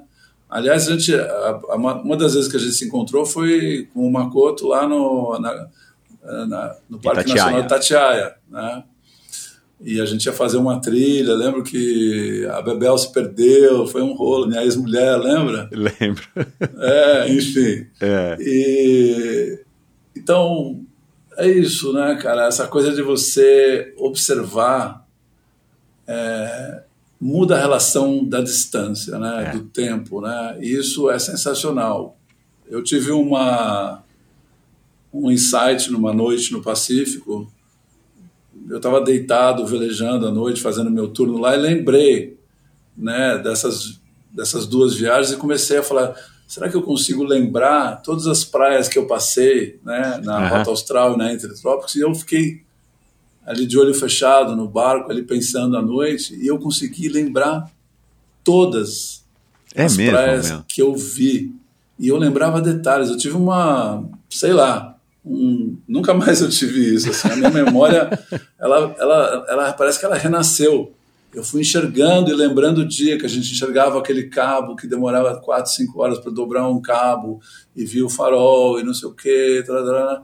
Quando eu vi, eu, tava, eu havia saído do Cabo Horn e cheguei em Belém. E daí eu, eu escrevi imediatamente um diário, é, porque o sentimento foi de muita emoção, de descobrir o tamanho da América do Sul. E aí eu falei, bom, se eu sei o tamanho da América do Sul, porque eu vivi essa distância, eu consigo né, ir colocando esse, essa referência no mapa e imaginar o tamanho da Terra. E, e naquela noite eu senti que eu conseguia imaginar o tamanho do planeta que a gente vive. E eu chorei de emoção por causa desse, por, causa desse sentimento que veio assim de ter a noção geográfica do lugar que eu moro, que está solto, né? Viajando no espaço, né? Essa essa coisa redonda, né? Que muita gente duvida, né? Que é redonda. E outra coisa, Betão, que eu anotei aqui, e já que você está falando aí do, da vela, né, e essa, essa é, comparação, essa analogia entre a vela e a, e a bicicleta, né, serem dois meios de, de transporte que o homem criou e que são super bacanas nesse aspecto, de fato, né, e, e eu, eu gosto da bicicleta por isso, né, ela é mais, ela é um pouco mais... é, Orgânica. É, e, e, e ela é mais eficiente, obviamente, do que a corrida, porque a corrida tem um pouco disso para quem corre, e tem muita Sim. gente que ouve aqui que corre, mas a corrida ela acaba te limitando antes do que a bicicleta, né? A bicicleta te leva mais longe, e aí agora você Nossa. falando que as velocidades da vela e da bicicleta são simila similares, é, é, é, eu, eu, eu consigo entender melhor ainda né, essa questão da vela e eu não tenho nenhuma intimidade com, com essa modalidade. Mas você falou aqui em algum momento agora há pouco, é, ah, a gente estava velejando uma hora ali, a gente estava velejando sem vela. Como é que se veleja só com mastro? Você falou, velejei só com mastro, meu. Cadê É, a vela? porque- Como é que o barco se, é, se locomove com Anda. a força? É, porque é assim, quando tem muito vento, você tem muita onda, né? No mesmo, na mesma direção. Ah, E o mastro, vamos dizer, um mastro de 12 metros de altura e um perfil dessa largura, né, que é o perfil mais ou menos é tipo um poste de mastro que a rua. gente usa. É, um pouco menos, mas é um perfil assim, né? uma É, não é redondo. elipse, É. mais ou menos. Aham. É, e, e ele colocado de lado, ele é uma área, é uma superfície exposta, né? E então o vento empurra isso. E você tem que pensar que quanto mais alto vai, mais vento tem e mais força faz lá em cima, né? Porque tem um momento. É, cada 10 metros é um, vamos dizer, um quilo de força lá em cima são 10 quilos lá em cima. Né? Então, fora o barco, mesmo baixo, ele tem um, uma superfície viva, que a gente chama, né? Que está acima da linha d'água, que é empurrado. Uhum. É a mesma coisa que você chegar numa praia com vento ou com uma bicicleta, pedala a favor ou pedala contra, o vento te empurra, ele empurra o barco. Claro. Só Aham. que a onda, ela também é, ela empurra o barco, Esqueci ele faz surfar. fator, claro. É. E quando tem muito vento, você vai baixando a vela até um limite. Chegar uma hora que tem tanto vento que é melhor não ter vela e você ir na direção da tempestade. A questão é a seguinte: a tempestade está indo para onde você quer ir? Nem sempre, né? Mas é, como tem, né? Quando você não pode derrotar um inimigo, né? Muitas vezes você tem que né, não pode ir contra, né? Exato, Você tem é. que você tem que ir a favor. Então isso já aconteceu no Pacífico conosco. A gente pegar um mau tempo à noite e ficar 12 horas velejando para o lado errado, sem vela, sem nada. Com chuva de noite, não enxergando nada, Nossa. só olhando na bússola com a lanterna e vendo que a gente está voltando. Uma paciência. No dia seguinte. E, e não quando- tem aquele recurso, acho que a Tamara falou aqui, Tamara Klink, que tem tipo um paraquedas que você abre, É, aquático, é, né? Que te sim. segura. É, Isso a para vocês não. É, chama âncora de tempestade. A gente tem uma outra forma de fazer isso, e a gente faz. É, a gente joga um cabo no mar, assim, 50, 80, 100 metros, com vários nós. E joga aquele cabo gigante, um rabo, né, que fica para trás. Aquilo lá sofre uma resistência enorme e mantém o barco, vamos dizer, mais ou menos alinhado, porque a questão o- da âncora de tempestade, ela deixa o barco posicionado exatamente na direção da onda, e o que é bom, ele, se ficasse de lado, ele poderia virar. Aham. No nosso caso, como o barco é um catamarã, ele tem um comportamento um pouco diferente de um barco como o barco da Tamara, a maior parte dos barcos que tem um casco só, que é um monocasco. O nosso barco é um pouco mais estável nesse sentido, né? Ele não pendula tanto assim como o barco de um casco só. Aham. Então a gente joga um cabo para trás e o barco fica legal. mais comportado. Ele, ele surfa menos. Aham. E por que, que a gente quer que ele surfe menos? Porque quando chega de noite, você está no escuro, você não está vendo absolutamente nada. Se você tiver 5 metros de onda, você surfa é uma onda íngreme. Exato. Então, de noite, aquele jacaré íngreme, ele impressiona, né? Porque à noite a sensação é que a velocidade é maior, Claro. a sensação é que o vento é maior. não- o imaginário, ele sempre é bem fértil, né? Ele, ele sempre coloca uma porção de sementinhas na tua mente ali, falando, não, isso aqui está muito perigoso. E às vezes nem é tanto. É, mas quando clareia, você fala assim, nossa, agora que eu estou enxergando, eu estou mais confortável, né? Porque É. você está enxergando, mas não mudou nada, tá igual. É só a sensação que É muda, né? percepção. É. Então, a percepção, exato. Então, a, a- jogar um cabo atrás de uma para deixar o barco mais lento pode ser uma boa saída para você se sentir mais seguro, né? Legal. E aí outra coisa, cara, que você falou que eu tive que anotar aqui, que aí não tem a ver nada com, por exemplo, a bicicleta. Ah, cara, é, a bicicleta você sabe que naquela prova lá em Campos, onde quer que seja que você vai pedalar, vai ter uma subida, ou vai ventar muito, ou vai estar muito quente. Sim. Você tenta criar situações de treino que simulam, né? No teu caso, existe isso? Você tipo, cara, olha, vai entrar aqui maior tempestade, o tufão lá em, no canal de Ilhabela. Igor, vamos pra lá, cara, põe o barco na água e nós vamos treinar como é que, fingindo que o canal de Ilhabela é, é um, um micro é, é, É, Cabo Horn. Isso não existe, né? Você, pelo Não. que eu entendi nos podcasts que eu ouvi contigo, você monta o barco, é, e vai pra água valendo já. A expedição começou. Não tem tipo, É. olha, nós vamos ficar agora três meses na Groenlândia treinando. Não, não tem isso. Como é que é isso, cara? Assim, isso, É, olha- isso, isso é um fator, é um, um- é um fator que eu entendo que seja talvez um risco já inato dessa atividade, né? É, É, Mas você não tem como treinar, tipo, olha, cara, vamos treinar aqui uma não tem como situação treinar a. Antártica na represa de Guarapiranga, né? Vamos treinar aqui como é que a gente contorna todas essas banquisas de gelo aqui. Não tem, não, você não tem como tem, fazer não, isso. É. É.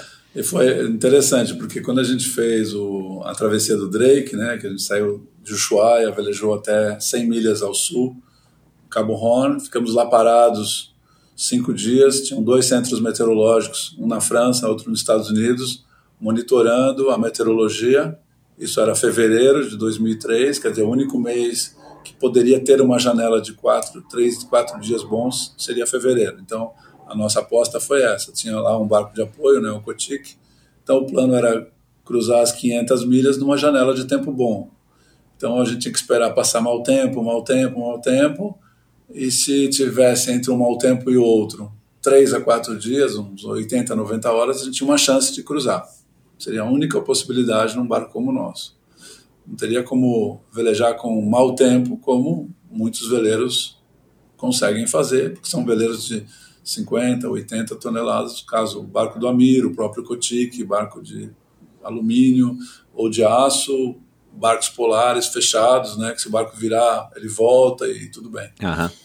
Nosso barco não é assim. Então, o fato de ser aberto, ser exposto, a gente tem que ter uma logística muito mais complexa e é muito difícil você né, criar uma simulação morando aqui em São Paulo, né? Então, é, para essa viagem, a gente construiu um barco que foi feito inicialmente no Rio e depois montado aqui em São Paulo. Uhum. Curiosamente, o primeiro teste foi na represa de Guarapiranga. Quer dizer, o que, que a represa de Guarapiranga tem a ver com o Drake? Nada. A única semelhança é que tem água né, é. nos dois lugares. Você testou que o barco Só. boiava. Foi exatamente isso. O barco boiou, a Pronto. gente testou, a gente velejou 30 minutos, viu que o barco funcionou, as velas, e fez manobras, e coloquei ele na carreta, junto com o Duncan, e rebocamos ele até o Ushuaia, e lá a gente montou, e no canal de Beagle, ele não é como a Antártica, mas ele venta pra caramba, é frio, e já dava uma, ali vamos dizer, a gente estava testando ali pelo menos 60% do, do barco. Uhum. E a gente velejou com bastante vento no canal de Beagle, pouca vela, e o barco andou muito bem e tudo mais. Mas o que acontece? Numa viagem como essa, assim, como foi o Drake, a gente testou e depois velejou mais 100 milhas até o Cabo Horn, já foi um outro teste, mas você não quer desgastar o barco. Né? Não vamos queimar é, figurinha sem precisar, sabe? Como se fosse um pneu de um carro de Fórmula 1. Você pegou um, pneu, pegou, isso, pegou um pneu novo, tudo bem. Testamos, tá bom, agora guarda ele para ele ter a melhor performance possível. E por isso que a gente nunca repetiu o barco em nenhuma viagem. Porque um barco não aguenta, teoricamente, duas viagens, ele fica muito desgastado. E o que, que, é isso? O que, que, é esse desgaste? O que, que acontece com o barco, por é, exemplo? Ele, ele, fica inteiro estressado, as peças de aço, a estrutura dele, né? Cara. Você tratando um barco, por exemplo, com alumínio e fibra de vidro, né? O alumínio não avisa quando vai quebrar, é difícil às vezes. Às vezes tem uma fissura que aparece e já quebra. É.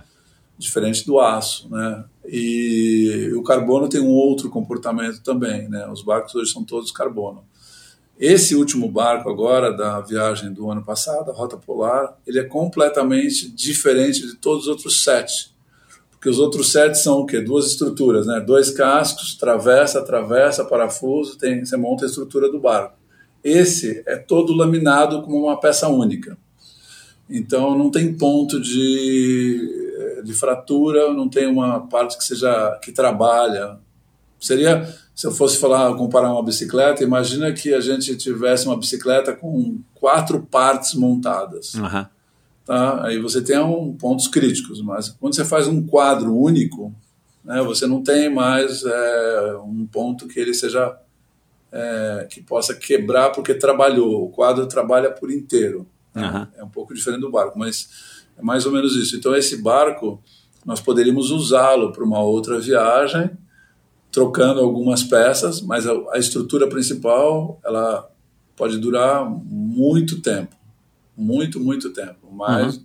talvez do que a minha própria vida. Ele é um barco realmente de longa duração para alta performance. É um barco muito moderno. É... Por outro lado, os barcos antigos tinham cabo de aço para segurar o mastro. Hoje em dia é tecido.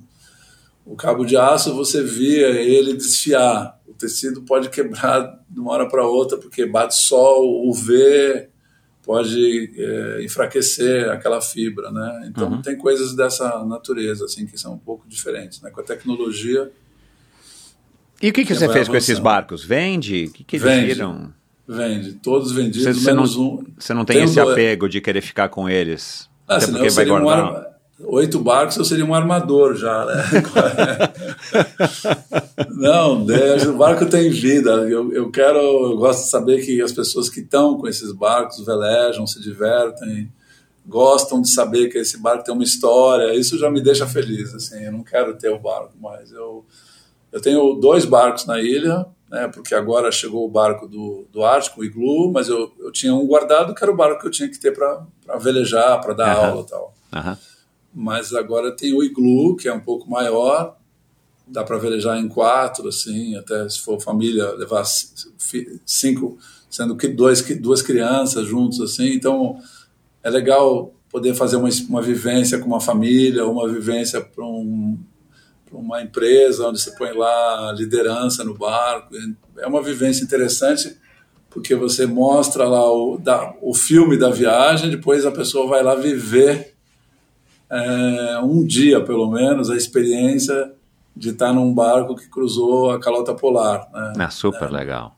E, e contar como que a gente vive, as soluções de tecnologia, as soluções, as gambiarras e a própria relação humana, a maneira como você lida é, com essa exposição física, né, de você ficar junto aos elementos, assim, questão da leitura, né, em relação à natureza, como a gente vai aprendendo os sinais de que o tempo vai mudar. E aconteceu uma coisa interessante, né? O Igor e eu, no final da viagem, a gente estava numa baía super abrigada, né? Que tem até no filme as, as belugas, né? Que é aquele momento que a gente É. encontra mais de 200 baleias numa própria juntas ao Cara, que legal juntas isso, hein? naquela baía e foi um momento mágico, né? A gente tava, a gente chegou nesse lugar é, 74 graus norte, né, no planeta, ou seja,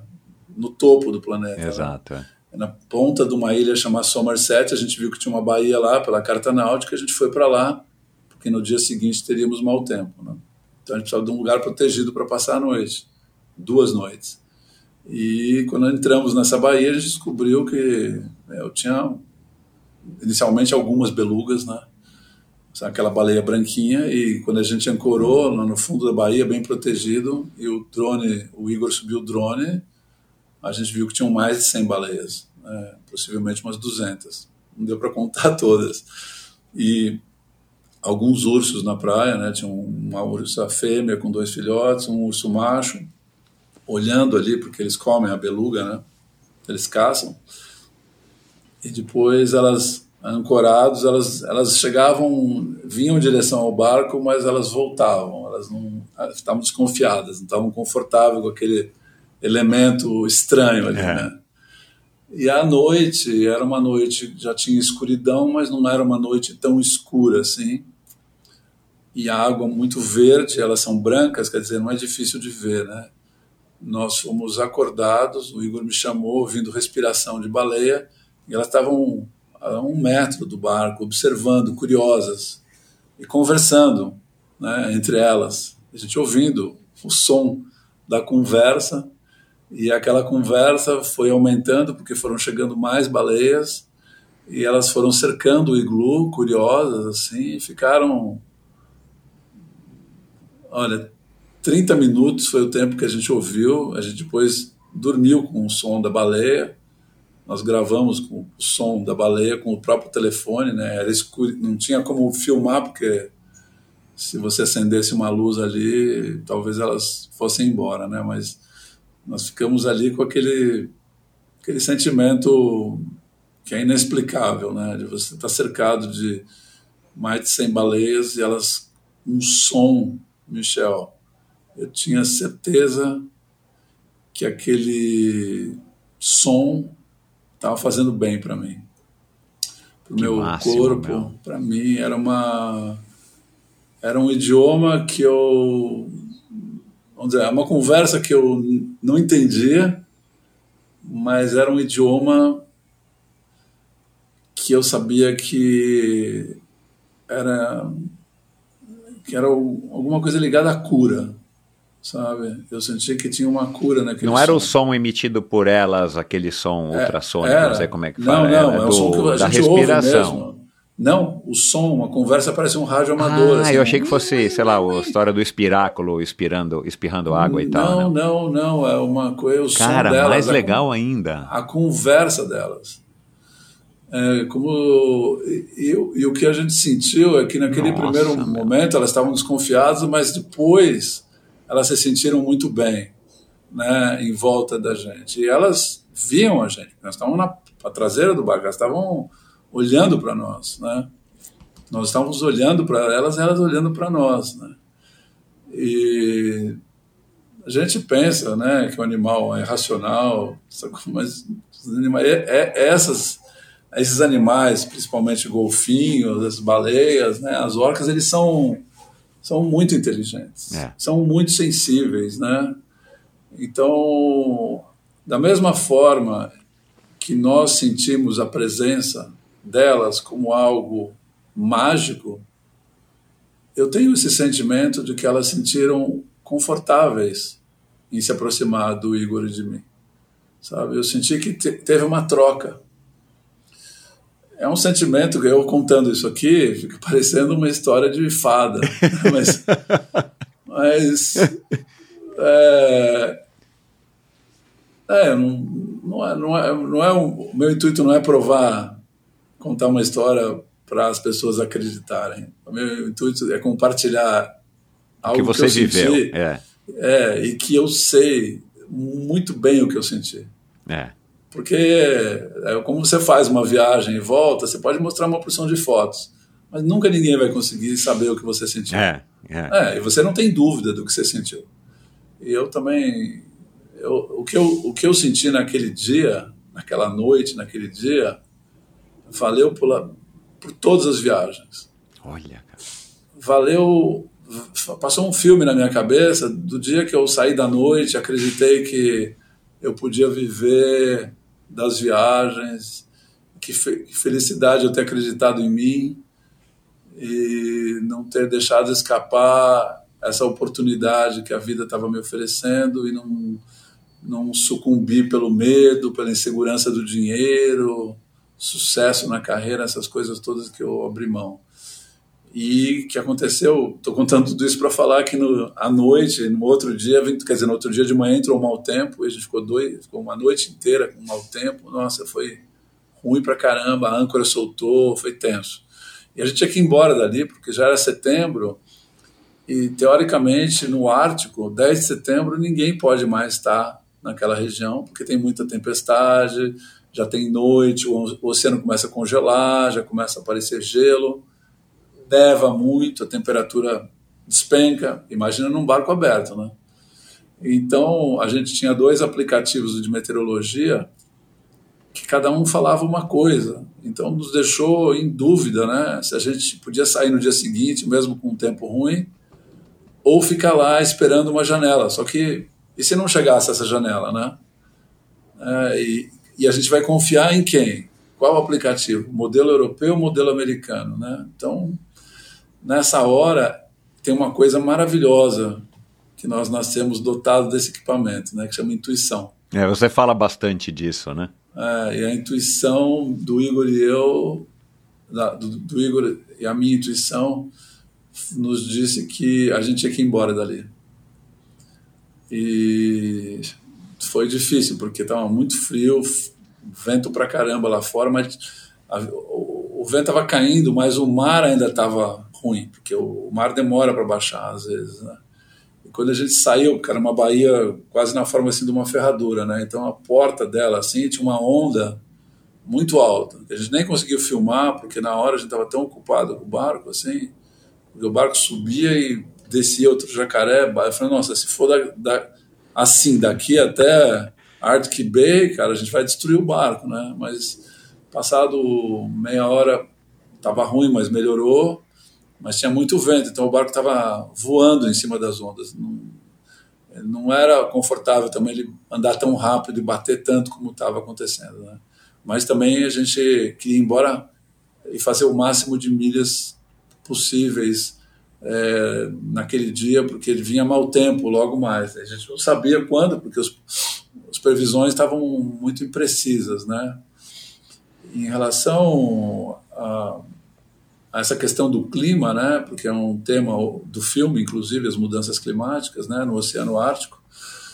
É, o que o Igor percebe, porque ele vai muito para a Antártica, e o que eu percebi nos últimos 10 anos é que está difícil é, a gente acreditar nos padrões que existiam, porque a meteorologia é muito baseada em estatísticas de muitos anos. Padrões, é. Padrões que tem, né, das frentes frias, né, o que aconteceu nos últimos 50 anos, que está marcado, de observações e tal. Esses supercomputadores, eles colocam muitos dados, né, e eles pensam um modelo. E isso não está mais não está mais preciso, está muito fora do padrão. Então, isso é uma percepção bem concreta em relação ao que está acontecendo no planeta. Difícil você saber por quê. Isso já é uma outra conversa é, bem é. mais é, profunda e científica. Nós não somos cientistas, é muito difícil a gente falar. A gente ouve pessoas, a gente lê, a gente escuta programas, entrevistas, e tem uma divisão né, de opiniões a respeito das mudanças climáticas. E eu confesso que muitas vezes eu ouço uma argumentação que me convence e ouço outra oposta que também me convence. É, e é difícil, né? Porque a ciência tem duas coisas interessantes. A ciência é um campo do contraditório, né? Porque tem que ter, né? Sempre o questionamento. Exato. E o outro é que é muito difícil você estudar um fenômeno enquanto ele está acontecendo. Você só consegue estudá-lo depois que ele passa, É. né? Então, todos esses eventos climáticos, sim, eu leio bastante coisa, mas eu não formo muita opinião. Eu tenho um posicionamento, né, de que a gente tem que cuidar. É. Isso é ponto pacífico. Não, e fato é que está mudando. Está mudando. É. E a gente tem que cuidar É. para, sei lá, o reflorestamento é uma coisa importante. Outro dia eu li um negócio interessantíssimo que a China fez um projeto de reflorestar uma área desertificada, assim, gigante, assim, tamanho do estado. E, e, os, e, e os resultados estão chegando agora. E essa é uma das grandes saídas do planeta em relação à emissão de CO2 Que legal. é você, porque não vai mudar isso tão cedo, né? Essa coisa do carro elétrico e tal é uma ilusão pensar que isso vai mudar, porque você vai ter que gerar energia para a bateria. Então, a questão é que nem todos os países são tão afortunados como o Brasil de ter tantos rios e energia limpa, né? Na Europa, principalmente. Né? É. Tem energia nuclear, tem carvão e coisas assim. Então, é, reflorestar é uma saída é muito que não requer discussão, é ideológica. Pega as áreas desertificadas do planeta e começa né, a irrigar e começa a plantar. É caro, é longo prazo, mas funciona. E, obviamente, manter o que existe plantado, né, as florestas principalmente. Né. Betão, você falou de fada, né, e da, da- das belugas, eu achei espetacular. Ah, uma das coisas que eu vi no, no filme, cara, e, e aí eu vou te confessar que me deu uma, uma pontinha de inveja, e recentemente eu recebi aqui uma convidada, é, a Júlia Nakagawa, que tem coincidentemente a mesma idade que você, 66 anos, é, e viajou já o mundo aí em busca de aventuras e tal. Ela é paraquedista, agora faz triatlon e tudo mais. E no Instagram dela, que é um Instagram bem legal, é, e tem muitas fotos de viagens, né? Eu comecei a nossa conversa aqui, eu e ela, falando da, da minha inveja, no bom sentido, das fotos da aurora boreal que ela viu. É lindo. Você já viu a aurora boreal? Já. Ah lá, então vou ficar com mais inveja de você ainda, porque eu, eu Não fui até... nessa viagem. Sim. Mas eu fui até Tronço para ver a Aurora Boreal e estava acontecendo, mas eu não vi. O, o cara tirava as fotos da Aurora Boreal, mas na- a olho nu não dava para ver, né? Que isso, nunca vi isso. É, é, é, é, porque ela era bem sutil e o cara regulava a máquina fotográfica dele, o cara é especialista nisso, né, de um jeito que ficava daquelas cores, mas eu nunca vi da maneira que a gente vê no YouTube ou nos Sei, filmes e que a, a Júlia postou. Que é a Aurora Boreal em movimento, aquele negócio, meu, puta, né? Parece um. É lindo. Meu, é fantástico. Mas enfim. A gente E- viu na viagem que a gente foi para Groenlândia em 2005, é, numa época que era raro de ter, a gente acabou vendo. Né? E não foi nem na Groenlândia, foi no, na península do, é, do Labrador, no norte Aham. do Canadá. Aham. Agora, é, nós fomos tão alto em latitude que passou do lugar. Passou dos lugares do lugar é, Aurora tinha que estar mais ao sul para ver. Né? A gente estava muito ao norte. Mas enfim, aí eu falei com ela, pô, você visitou um parque dos tigres no. Não sei se foi no Nepal, na Índia. Ela tirou uma foto naquela piscina suspensa em Singapura, que eu tenho vontade de conhecer Singapura, e tem aquele hotel com uma piscina suspensa e tal. É, mas a Aurora Boreal foi o que me deu mais inveja dela, eu brinquei com ela, né? Mas você é um cara que, agora que já sei que viu a Aurora Boreal, vou ficar com um pouco mais de inveja do que você pelo fato do seguinte. Cara, você viu narvais Vimos. né? E eu, e eu tenho uma, uma coleção recente, eu coleciono rinocerontes faz muitos anos, né? Não rinocerontes vivos, né? Objetos, Sim. figuras e tal. E agora eu comecei uma coleção mais recentemente eh, de narvais. E é mais difícil ainda, muito mais difícil do que colecionar. Você eh, tem que ir num lugar bem, que é bem longe. Né? é. Mas eu já fui ver o esqueleto de narval, eu já vi o, o, o dente, que não é o chifre, né? O dente dos narvais em museus e tal. Eu tenho essa curiosidade, acho que muito por causa da minha filha, porque o narval para as crianças é conhecido como unicórnio do mar. E tem vários desenhinhos, bonequinhos de narval, que na verdade eles fazem uma baleia com um chifre. Mas, cara, ver narval deve ser uma experiência bizarra. Talvez muitos dos ouvintes não saibam o que é um narval, né? Que é como se fosse, vai, uma baleia. É uma baleia com unicórnio na frente. Que né? na O verdade é um tem. dente. É, É, o macho tem, a fêmea não tem. É. E as imagens dos narvais que a gente acha por aí no YouTube, nos programas do David Attenborough, são fantásticas, né, cara? E aí, cara, como é que foi esse encontro, então, com os narvais? Deve ser um negócio bizarro. Foi uma surpresa, porque, puta, essa história eu preciso contá-la do começo, porque você viu o filme, para quem está nos ouvindo, em breve vai estar num streaming e vai poder assistir. Ótimo. a rota polar. Mas é, no final da viagem, nós tínhamos duas opções para terminar a viagem. Uma era terminar num lugar chamado Resolute Bay, mas era um caminho que não tinha tantos atrativos.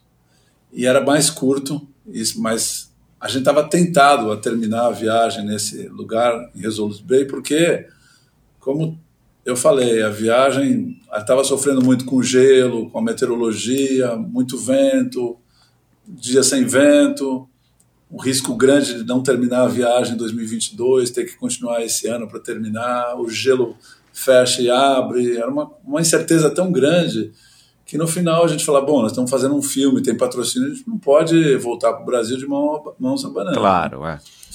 E a decisão de terminar em Resolute Bay implicava em cortar um pedaço do final da viagem que, do ponto de vista geográfico, era espetacular. E o Igor e eu acabamos optando pelo caminho mais difícil, que era Arctic Bay. E, enfim, é, em vez de pegar para a direita, para a esquerda, a gente foi para a direita. Vamos resumir assim. Aham.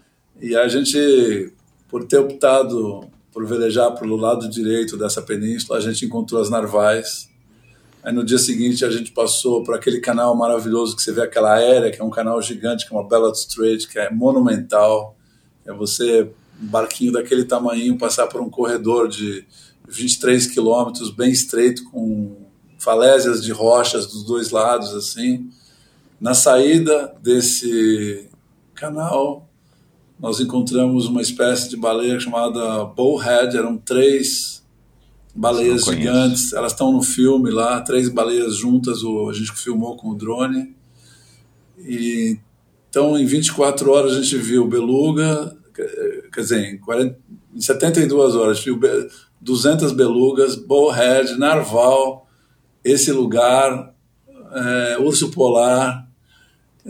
A, a, a, o sentimento é que o, o, pre, assim, o prêmio que a gente recebeu de ver esses animais foi ter optado pelo caminho mais difícil.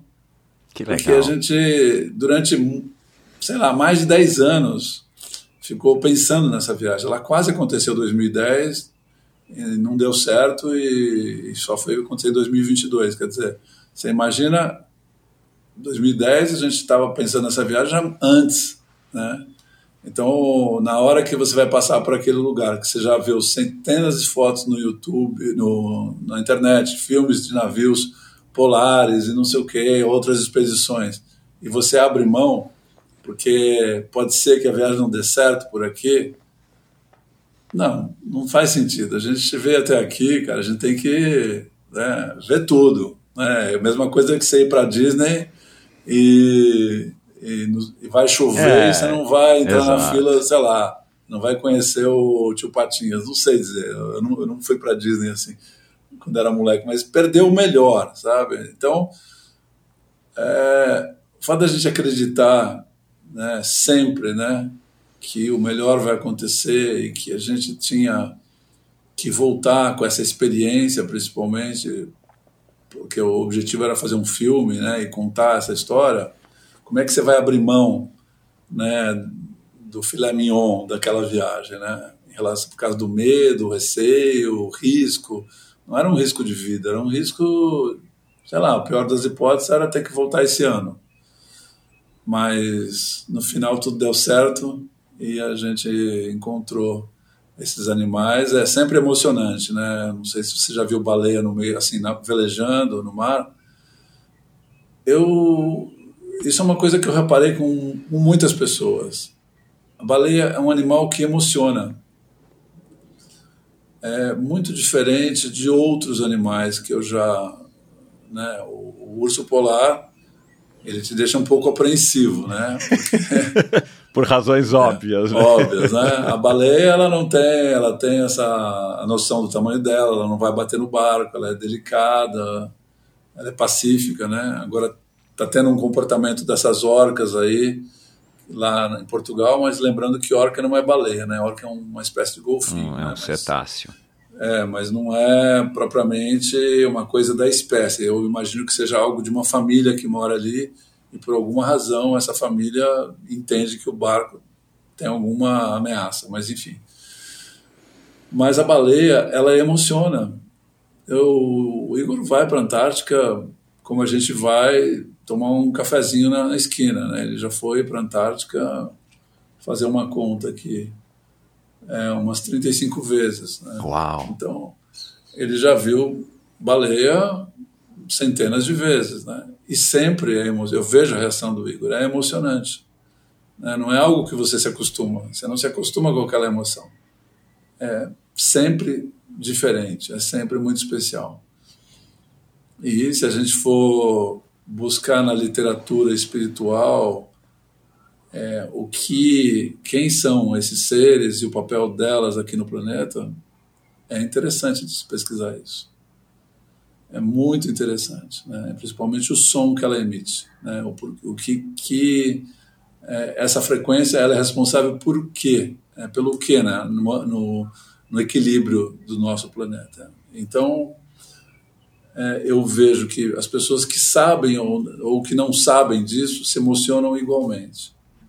Sabe? Então isso me leva a crer de que fato de que realmente elas têm um papel muito importante aqui no nosso planeta que vai além da questão ecológica do meio ambiente. Sabe? Essa essas experiências, né, que você relatou aqui agora dos, do, do narval, da, da beluga e, e tal, urso polar, é, na verdade eu eu já ouvi também você falando isso em outros podcasts e a gente conversou isso aquele outro dia é, é, é para isso que você faz essas expedições, né? É para isso que a gente se, se aventura a fazer as coisas. É, para quem gosta de, de, realizar aventuras, que, que é muito diferente das experiências que a gente tem é, se a gente não, não viver essas aventuras, se a gente não se lançar para esse desconhecido, né? Seja numa Sim. expedição é, é, de- barco, seja uma, Uma viagem. uma viagem qualquer, de, de moto, né? Como eu sei que você curte. E são essas as, as lições mais valiosas, e foi isso que você falou no começo que, que te motivou a largar a competição né, Sim. em si. Você poder viajar, e e viajar que eu digo é ir para lugares que você quer ir, mas de uma maneira onde você possa experimentar melhor e vivenciar melhor, sem a questão da pressa, do foco na, na competição, de bater um tempo ou um, um resultado e por aí vai. Então, é, eu acho que aí a gente já teria um outro podcast só para falar disso, né? Que, que a mim é um tema que interessa bastante, já que a maior parte das pessoas que eu recebo aqui, a grande maior parte das pessoas que eu recebo aqui, Compete, são né? pessoas que competem não necessariamente contra os outros, mas contra si mesmo. Sim. Mas a competição por si só, ela já gera um pouco mais dessa, vai, dessa pressa e desse foco num, num desempenho, vamos dizer assim, né? E, e isso é uma coisa que eu tenho percebido, é, e, e até um ou outro ouvinte de vez em quando conversa comigo pela, pelo Instagram sobre reflexões de histórias ouvidas aqui no Endorfina, que talvez esse seja um dos motivos pelos quais também as pessoas hoje em dia, do ponto de vista do esporte, têm procurado desafios cada vez mais longos e difíceis, né? Para que, de alguma maneira, sei lá, correr uma maratona, que já é um desafio fantástico, Sim.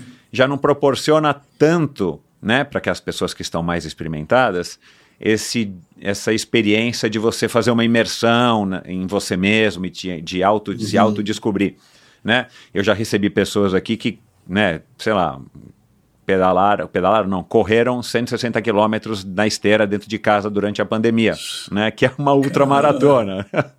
Isso foi a. Rosália Camargo, uma arquiteta. É, é e, e, e agora, recentemente aconteceu pela segunda vez, você não sabe disso, mas talvez você vai se surpreender, como eu me surpreendi quando eu descobri.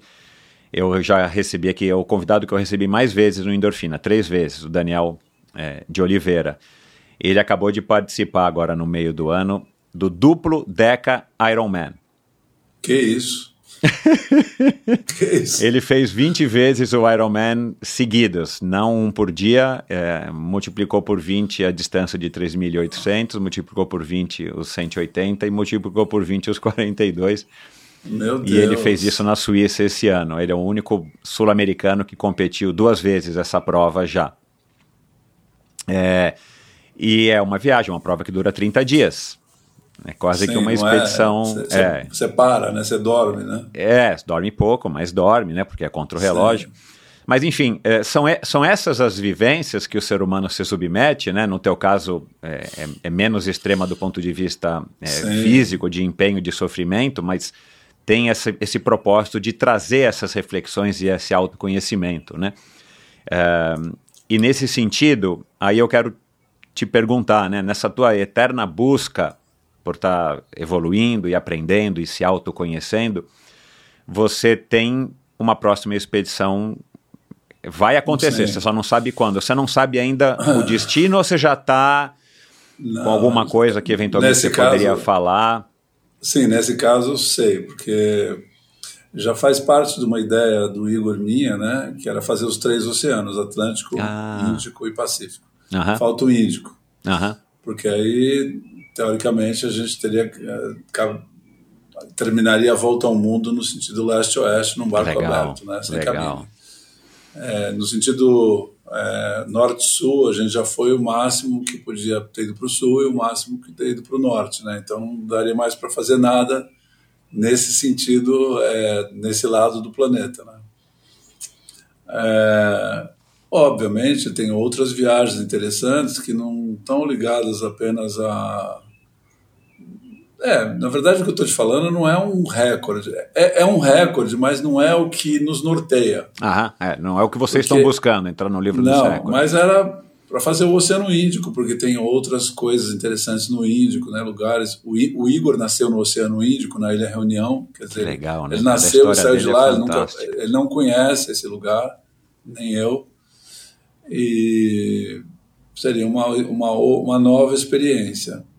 Mas tem tanta coisa acontecendo agora, né? O filme sendo lançado, o, o filme indo para festival na Europa, o livro do Espaguete do Picolé, que é o livro juvenil que eu escrevi, que é aquele projeto educativo. Ah, não sabia. É, ele vai sair agora, no final do ano, o livro físico, mas a parte digital do livro fica pronto no ano que vem, a Anima Educação, que, que é nosso patrocinador. Que legal! Então eu escrevi um livro para ensino médio, 15 a 80 anos, e eu conto a história do espaguete, que era meu o segundo apelido na escola, né, depois de astronauta, porque é magro e alto, né? e o espaguete e o picolé, que é o cachorro, o meu cachorro, que eu coloquei dentro da história.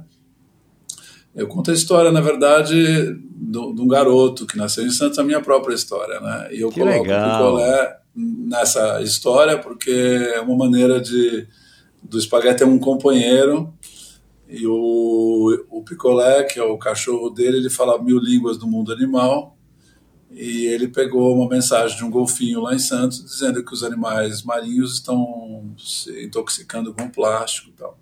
Puta, que Então legal. o espaguete decide fazer uma viagem, ele se prepara, ele junta dinheiro, tudo mais e vai fazer a rota austral, que é a viagem eu- a segunda viagem do livro que você tem. Ah, cara, e... Então ele sai de. Santos para a Patagônia para velejar e averiguar, porque eu escolhi essa viagem que já existe, né? Então o livro é baseado, vamos dizer, em fatos reais e tem uma parte fantasiosa, né? Que é essa questão. é, o espaguete não fala com o picolé, porque ele não, o cachorro não fala, mas eles, como eles dormem juntos, eles sempre se encontram nos sonhos e nos sonhos o, espaguete fica sabendo tudo que o picolé ficou sabendo através dos, das focas, né, durante das baleias, legal, todos os animais que ele cara. vai encontrando na viagem.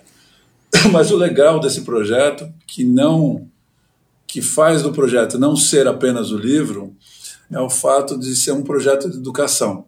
Então, o livro vai ter como um apêndice um telefone celular. Ele vai ter centenas, dezenas de QR codes dentro do, do livro que levam eles para outros assuntos. Então, história, geografia, Que ciências, legal, clima. Uau. Então, quando, quando eles chegam, por exemplo, no Estreito de Magalhães, pouca gente sabe que o Estreito de Magalhães é em homenagem ao Fernão de Magalhães, que foi Magalhães. o primeiro navegador que passou lá.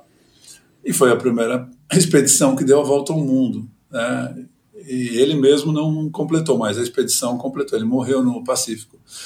E se você fala do vento, você pode ter o som do vento. Se você fala sobre um golfinho, você pode ter um filminho do TikTok da Toninha, que, especificamente, que golfinho é esse que eles encontraram. É, você pode ter quiz, você pode ter mapa. Puta, legal demais. Você pode ter tudo o que você quiser. Você pode ter realidade aumentada, você pode ter 3D, 4D, você, enfim. Você não sabe que, o que, quando você aponta o telefone, o que, que vai acontecer ali. Pra, você vai cair num mapa, É. E, num e vídeo. pra, num... e é, e pra molecada isso é interessante, porque é eles interessante. querem, é, eles querem ser surpreendidos. É, né? era essa experiência, né, do telefone, né? Você Tem data para ser lançado? Previsão, É, o, pelo o menos? livro, o físico do livro, o livro físico vai ser esse ano, mas como é, a Anima Educação, ela está desenvolvendo toda a tecnologia do livro com os próprios alunos universitários da, da Anima. Então, os caras de tecnologia, eles vão desenvolver para os alunos do ensino médio, é muito parecido, né? Eles estão, são, são alunos que saíram do ensino médio que já estão na universidade, que estão estudando na Anima áreas de tecnologia, com programação, computação. Então, eles estão desenvolvendo junto com os professores, como se fosse um trabalho de escola deles. Aham, entendi. Isso, isso vai resultar no livro. Então, o fato do livro é, é, ter essa participação muito especial. E a parte de texto do livro, ela foi toda. Eu escrevi 100 páginas, para você ter ideia. O livro é grande. Mas o livro é- ele é, ele é um livro no formato de um livro de leitura, mas ele tem muito quadrinho. Ele tem a cara de HQ, assim, sabe? Aham, Então, o que torna a leitura mais leve claro. mas ele vai ser uma experiência, ele não vai ser apenas uma leitura. E a gente vai colocar dentro dele um método de ensino onde você vai poder ensinar várias matérias cruzadas ao mesmo tempo. Uau. E o interessante é que o livro você vai mudando, né? O livro não, ele não vai ser igual nunca, porque daqui a três meses a gente, a gente manda aquele aquele link para outra coisa, para um outro filme, para um documentário, para uma campanha. Então, por exemplo, se a gente quiser fazer uma campanha da água, porque vamos dizer, o espaguete, que sou eu, né, na vida real, eu vivo num barco que não tem água, que não tem energia, não sei o que lá. A experiência do espaguete já é uma experiência de você respeitar o meio ambiente, viver com menos, não gastar tanto, né, viver mais integrado. Então essa experiência vai para os jovens através de uma história lúdica e através desses links a gente pode propor a eles vários exercícios. Por exemplo, é, o espaguete, meu, quando ele chega num lugar ele toma um banho com um balde d'água. Isso aconteceu comigo várias vezes no norte do Brasil. Pô, parava numa praia, chegava lá, aquela comunidade de pescador tinha um balde de água, um poço, tomava o balde de água e pronto, então, já deu. Aqui, quantos litros você toma, quantos litros você gasta para tomar um banho de água? Ninguém sabe. Você abre a torneira e toma um banho lá, 5 minutos, 10 minutos. É. Ou vamos tomar um banho de água nessa semana. No balde. Com, no balde. Fazer uma experiência. Ou liga o chuveiro, desliga e vê quanto que deu um balde e toma um banho. São exercícios assim, só para você situar as pessoas de que os recursos são finitos. O barco nos ensina isso claramente. Porque, Exato. sei lá, eu, eu vou lá no barco, antes de sair eu abasteço, compro lá, sei lá, uma dúzia de maçã, que é uma coisa que dura bastante, porque não estraga com o calor e tal. Eu sei que eu tenho seis, o Igor tem seis. Se eu comer duas, eu não tenho dúvida que tem mais quatro para cada um, para o Igor para mim, sabe? E aqui, você come maçã, às vezes estraga, porque você sabe que você atravessa a rua, vai no supermercado e compra. Ah, isso acontece com a energia, né? Energia, você liga, aperta um botão, acende a luz aqui, tem um computador funciona, tal. O nosso barco, a gente a gente tem painel solar, a gente tem um dínamo que, que gera energia com o barco andando, é, a água a gente saliniza manualmente, quer dizer, tudo tem um custo para nós, né, no barco. Então a gente, um, a gente valoriza muito mais esses recursos por saberem que eles são de difícil acesso, que eles são finitos. Só que tudo isso que a gente tem hoje na nossa vida moderna também é finito e também custa caro. É. Sabesp custa uma grana para eles trazerem uma água limpa na tua casa. Né? Quando você liga uma torneira e escova o dente com a torneira aberta, não, não, importa, não importa que você está pagando, mas aquilo lá está gerando um consumo de energia e tudo mais. É um desperdício. A mesma coisa acontece com a energia elétrica. Né? Então, custa caro para a gente ter energia na nossa vida, custa recursos. Né? Você compra uma camisa, uma camisa precisa de mil litros d'água para ser feita, né? o tecido e tudo mais. A mesma coisa quando você come um bife, né? Um, uma vaca, um boi, nossa, durante a vida dele ele, ele toma muita água. É.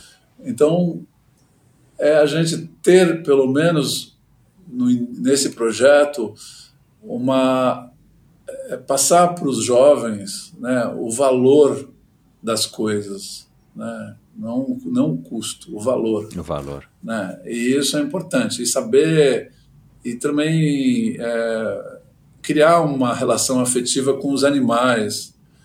E essa coisa do plástico. 80% do plástico que vai para os oceanos da terra de terra, não é da cidade, não são de cidades litorâneas, são cidades que estão dentro de um continente. É. Então o cara mora no interior, joga um cigarro lá na rua, choveu, vai para o rio, vai para o mar. Sabe? Um dia talvez um animal confunda aquilo com alimento, come aquele negócio e morre. Cara, tem um documentário que está eu tenho ele aqui, eu achei ele no YouTube, esse documentário, eu vou até passar o link, se você depois quiser compartilhar isso. Compartilho, é, compartilho, já é no dos, post do episódio aqui de hoje. É, é dos albatrozes que vivem numa ilha ao norte do Havaí. Cara, um lugar maravilhoso. É, o Our ilha... Planet, é um dos episódios do Our Planet, eu é, assisti. Mas tem, é, mas tem um documentário do cara ah. que fez isso. Que, que é, meu, é, uma, é uma ilhota minúscula, é, um banco de areia, é, cara, que é só plástico. O, Sim, o, o fotógrafo foi para lá, esse cara, cinegrafista, fotógrafo, ele fez um trabalho, passou acho que um bom tempo lá, fotografando os animais. Aí quando o animal morre e o corpo vai decompondo, fica na praia uma porção de plástico, isqueiro, uma coisa absurda. Você fala, como é que o bicho viveu com, com aquela, aquilo? Com aquilo, né? E outro dia, conversando, o Igor estava aqui no Brasil, ainda estava aqui em casa, né? A gente viu o documentário juntos aqui. É a terceira vez que eu assisti o documentário, você fica chocado. É, é, é duro. É, é um documentário difícil de assistir. E eu, conversando com o Igor, ele falou para mim assim, cara, eu li que a gente hoje come um cartão de crédito de plástico por mês. É. Eu falei, como assim? É, no microplástico, na água, sabe? Ele está em tudo no ar, nos, nos peixes. Peixe, é. Eu, é, a gente está virando uma geração meio biônica, né? Que come plástico e vive com plástico. Sei lá o que está acontecendo. É, é, o problema do então, plástico é gravíssimo, é. é gra... E isso tem a ver também com o meio ambiente, né? Parece que não, mas a baleia ela, é, ela faz o papel de uma árvore, né? Ela captura carbono e quando ela morre ela vai para o fundo do mar. Então, se a baleia come plástico, quer dizer, são menos animais capturando carbono e, e fora a cadeia, né, alimentar e tudo mais que se, se desequilibra e a gente perde o controle, nem sabe para onde vai essa loucura toda, né? E eu não creio, eu não sou, eu não tenho aquela visão assim, tipo de Blade Runner, assim, sabe, de coisa apocalíptica. Mas eu vejo que a gente vai acabando, acaba que a gente cria um, um ambiente onde cada vez ele se distancia mais da natureza, porque a natureza não vai deixar de existir, em hipótese alguma. E, tal, e talvez a gente também não, mas a qualidade da nossa é, interação com a natureza, sim, essa vai alterar. Só que existe um, uma compreensão talvez um pouco equivocada, né, de que a, a gente vai para a natureza, né? A gente é a natureza. Quando a gente vai para a natureza, a gente vai para um encontro, né? Que a gente marca num fim de semana, nas suas férias, numa viagem é, a gente marca um encontro com a natureza, né? Para essas naturezas se encontrarem, né? E isso é fundamental, porque na natureza a gente se conecta e a gente tem insights. Eu quando viajo, Michel, eu eu tenho umas, uns, não é nem não é um sentimento, uma é uma percepção verdadeira de que eu consigo enxergar a vida com muito mais nitidez do que aqui lendo 200 quilos é. de notícia todos os dias. É. É, essa, essa, entre aspas, informação, ela, ela só desinforma você. Ela não tem nenhum sentido de você acumular conhecimento e aquilo trazer uma prosperidade na tua vida. Ela não tem esse, esse papel, infelizmente, que a imprensa faz. É muita disseminação de medo, muita poluição, é notícias que você vê uma vez, você abre o, o WhatsApp ela tá lá, você abre o Instagram ela tá lá, você abre a televisão ela tá lá, a mesma coisa, sabe? Todos os dias é um massacre. Ela não é uma informação. Ela não tem o sentido de trazer um subsídio para você criar alguma coisa mais próspera. E aí eu vou deixar uma provocação para quem está aqui nos ouvindo para fazer uma reflexão e pensar e se perguntar, na verdade, o que que você intuiu ou pensou ou teve uma percepção própria, sem nenhuma interferência de nenhum veículo de comunicação, algo que nasceu do teu coração, que resultou numa mudança fantástica de comportamento na tua vida ou de direcionamento na tua existência. Algo que realmente foi um ponto de virada. Quantas vezes você teve isso na tua vida? É, e a outra pergunta: quantas vezes é, a tua vida mudou porque você leu alguma coisa de alguma notícia dessas que fazem a gente ficar tendo pensamentos, sei lá, negativos ou pessimistas a respeito da nossa vida? Ou distrações, né? né, as redes sociais estão cheias de distrações. Quando você vê, você ficou uma hora aí olhando figurinha. Mesma coisa que a gente fazia quando a gente comp comprava álbum de figurinha, quando a gente era moleque. É a mesma coisa. Né? Então, essa, esse é o poder da natureza, de nos conectarmos conosco. Porque é, esse é o único lugar seguro do mundo e esse é o único que não é um lugar, né? Na verdade, é um estado, né? Muita gente é muito comum a gente conversar às vezes entre amigos e tal e falar, sempre ter essa dúvida, né? Para onde a gente vai quando morre, onde de onde a gente veio, né? E sempre é uma ideia de um lugar, né? Porque a gente mora num mundo físico e para nós tudo que é, que é outro é, significa outro lugar, né? Assim, é, que, que, tudo que não está aqui é outro lugar. E talvez não seja isso, é outro estado, seja esse mesmo lugar, né? Quando você sai daqui em outra frequência. Só que não é fisicamente essa dimensão, mas uma outra com uma percepção completamente diferente. E a gente não precisa nem mudar de lugar. Né? Então, por isso que eu muitas vezes eu falo para os meus amigos assim, né? Minha mãe faleceu, meu pai faleceu com 63, minha mãe com 99 praticamente, né? Minha mãe viu muito, né? E faz três anos que ela partiu e lúcida, minha mãe era lúcida pra caramba, né? E cara, minha mãe foi uma, uma presença muito forte na minha vida, assim, maravilhosa, assim. E eu não tenho saudade da minha mãe. Nunca senti saudade depois que ela foi embora. Porque eu não sinto é, distante dela. Eu tenho o sentimento de que ela só saiu do meu campo de visão.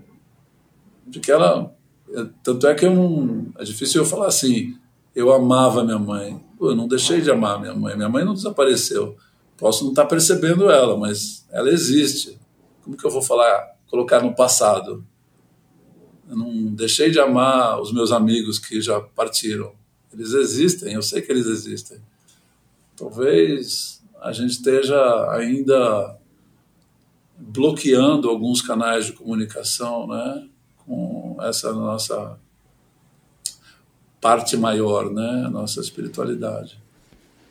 E por isso que eu tudo isso para mim se resume a essa conversa da natureza, da gente preservar o nosso ambiente, muito em relação a essa questão energética, da gente de ter a natureza como o nosso ponto de conexão, para a gente não esquecer nunca quem nós somos, né?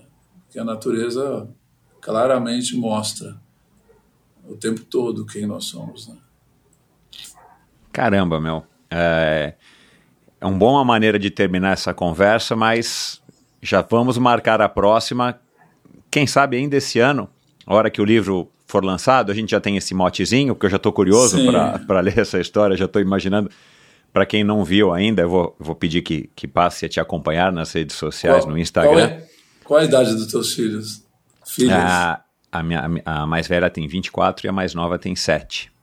Elas, ah, bom. É, mas, mas já já vai dar. Mas eu, eu quero vai ler. Dar. Eu quero ler porque eu achei interessante mas, essa Mas a de, sete, a, de sete, a de sete vai alcançar. Vai. Mas eu já estou imaginando aqui, né, o espaguete e o picolé, para quem não sabe, quem não viu ainda, o picolé é um galgo, né, que você tem, é, então... Tá aqui, chama ele aqui, peraí. Pega ele. Fala, vem cá.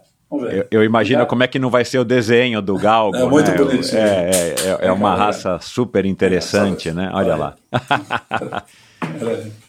Cara, eu, eu adoro essa raça, cara. Você não faz ideia, meu. Eu acho. Um amigo meu tinha um, um, cachorro dessa raça, cara. Eu era apaixonado pelo cachorro. Eles são amorosos, né? Eles ficam com é esse bico.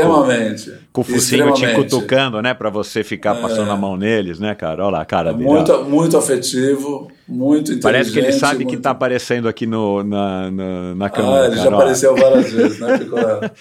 Não, e o Mas... desenho dele ficou muito, muito Então, eu tô muito cara. curioso para ver, cara. Ô, ô Betão. É, vamos marcar sim a próxima. Muito obrigado, cara. Que mensagens legais. Eu vou colocar todos Legal. os links para para seus, seus contatos, o seu tá Instagram, ótimo. o teu site, para que as pessoas também que estejam Maravilha. interessadas em te chamar para palestras, para aulas lá em Ilha Bela. Quem quiser fazer essas Obrigado, vivências no, no Iglu. E, e, e aí, cara, vamos marcar uma próxima, mas adorei. E eu vou te falar, tô com uma pauta aqui, cara, que tá tão extensa que dá pra gente marcar mais alguns. E é mais legal porque é mais legal porque a gente vai atualizando à medida que o tempo vai passando entre uma e outra. Mas, cara, muito muito- obrigado, obrigado por ter concedido tanto do teu tempo e tanta sabedoria, tantos ensinamentos. Não que você tenha a pretensão de ensinar nada, eu sei que não. Não. Mas, cara, quem é um pouquinho esperto é, vai poder aprender e tirar muitas coisas aqui do que você já passou. E acompanhando principalmente você no seu Instagram e onde quer que você esteja publicando seus conteúdos no podcast e tal, porque acho que tem. É, é, é para isso que a gente tem essas trocas, né, cara? É pra gente Sim, é, sim. é passar Com e certeza. aprender, passar e aprender, e aí poder, é, de alguma maneira, tentar evoluir, ser um pouquinho melhor do que ontem. Obrigado pela oportunidade. Super astral, deu match total aqui nessa nosso bate-papo. Que bom, Betão, que bom, cara. Muito obrigado, meu. Saúde pra vocês e para você. E, e a gente pro se encontra em breve. E pro espaguete. e a gente se encontra em breve. Abraços. Valeu. E é isso, espero que você tenha gostado dessa conversa. Eu falei no começo que ia ser uma conversa diferente, super interessante, um cara inteligentíssimo e super atento e super espiritu- espiritualizado, o que acaba deixando a conversa ainda mais, mais rica e, e bacana. Então, espero que você tenha curtido. Como eu falei aqui agora, vou colocar todos os links para diversos assuntos que foram conversados aqui, mas para o Instagram do Betão, para o site dele. É, se até é, então o Rota Polar já estiver no, no streaming, onde quer que você possa assistir, o Betão vai me passar. Eu vou colocar aqui também no post do episódio de hoje. Dê um alô para ele, tenho certeza. Desculpa, tenho certeza de que ele vai gostar. A gente mencionou aqui um episódio com a Tamara Klink, foi super legal também. Aliás, ela não é necessariamente espiritualizada, não sei dizer, mas ela é super reflexiva, né? Os textos dela são super interessantes no Instagram dela, então tem essa, tem essa similaridade além da paixão pelo oceano, é, o Betão e a Tamara. Então ouça o episódio com a Tamara. O Betão falou que está ouvindo o episódio com o Kakinoff, que é amigo dele e foi presidente da Gol, já esteve por aqui também, um cara super bacana, um cara super do bem e com uma história também bem legal e uma relação super interessante com os esportes. É, e você ouve todos os episódios de Endorfina, se você já é ouvinte já sabe, lá no site, no endorfinabr.com, ou aqui mesmo onde você está ouvindo esse aqui, seja é, no Spotify, no Apple Podcasts, no Google Podcasts, e no meu site você pode assistir também esse episódio, se você quiser assistir esse episódio na sua televisão, quiser assistir esse episódio no YouTube, quiser assistir esse episódio no meu site, você encontra a versão também disponível. E no meu site você tem lá o vídeo embedado dentro do post. E na plataforma do YouTube é o Endorfina TV com Michel Bogli. Mas no meu site você encontra o link que vai direto para o meu canal no YouTube. Então é isso. Muito obrigado, espero que você tenha gostado. Já combinei com o Betão dele voltar assim que o espaguete e o picolé esteja sendo publicado, né? Um livro que eu já estou super curioso aqui para ler. Uma ideia interessantíssima essa história da interatividade e tudo mais. Então, assim que esse livro for publicado, tiver data para ser publicado, a gente volta com o Betão para abordar diversos outros assuntos dentro dessa vida super bacana aí de um aventureiro de primeira grandeza e um cara super bacana, um cara que tem uma opinião sobre muitas coisas e que está é, buscando aí é, se aperfeiçoar e, e, deixar aí um legado, deixar uma energia, deixar um, uma, uma história bacana aí para quem quiser ouvir e acompanhá-lo nas suas aventuras e expedições. Então é isso. Muito obrigado. Até o próximo episódio do Endorfina Podcast com mais um convidado que com certeza, como o Betão, irá te surpreender. Valeu! A Pink Chicks é uma marca brasileira idealizada e desenvolvida por mulheres apaixonadas por esportes. E é pioneira no segmento de dermocosméticos de alta performance, inovando com o conceito do Sport Care. Reconhecida pela grande expertise em proteção solar devido aos altos fatores de proteção UVA e UVB, a Pink conta com uma linha completa para proteção facial, corporal e até capilar, com produtos de alta qualidade e alta resistência à água e ao suor. A linha também conta com produtos que minimizam os atritos causados pela prática de esportes, como o ciclismo e a corrida, por exemplo, que foram desenvolvidos especialmente de atletas para atletas como você. O diferencial da Pink Chicks está na união da proteção de alta performance, beleza e multifuncionalidade. Ela conta com uma linha completa de maquiagem com proteção solar e resistência à água e ao suor. Os produtos possuem fórmulas veganas, sem parabenos, são fáceis de usar, têm um sensorial muito agradável na pele e podem ser utilizadas já a partir dos dois anos de idade. Viva o movimento! Quer conhecer um pouquinho mais o DNA o que, o que fez surgir a marca Pink Chicks, ouça o episódio 311 com a Gisele Violim, aqui no Endorfina mesmo, onde ela conta como que surgiu a ideia da marca, como que ela e mais suas duas sócias fundadoras idealizaram e criaram essa marca que tem estourado, que tem feito um grande sucesso, principalmente entre nós praticantes de atividade física. Então vá lá no episódio 311 do Endorfina Podcast e conheça um pouquinho sobre a Gisele Violim. E aproveite para utilizar o cupom especial Endorfina Pink para ganhar 10% de desconto. Vá no site agora mesmo, pinkchicks.com.br barra endorfina. Faça suas compras, coloque no campo de cupom de desconto a palavra endorfina pink, tudo junto, e garanta automaticamente 10% de desconto. E no Instagram, siga arroba pinkchicksbrasil para ficar por dentro de todas as novidades e de maneiras de utilizar os seus produtos da Pink Chicks. Obrigado por ouvir esse episódio do Endorfina. Acesse o endorfinabr.com, vá no post do episódio de hoje para conhecer um pouco mais sobre o meu convidado e alguns assuntos abordados em nossa conversa. Lá você ainda encontra todos os episódios do Endorfina. Siga o Endorfina BR no Instagram e confira imagens inéditas e inusitadas dos meus convidados. Participe enviando comentários e sugestões. Se você curtiu, colabore assinando Endorfina no seu agregador de podcasts preferido e compartilhando com seus amigos.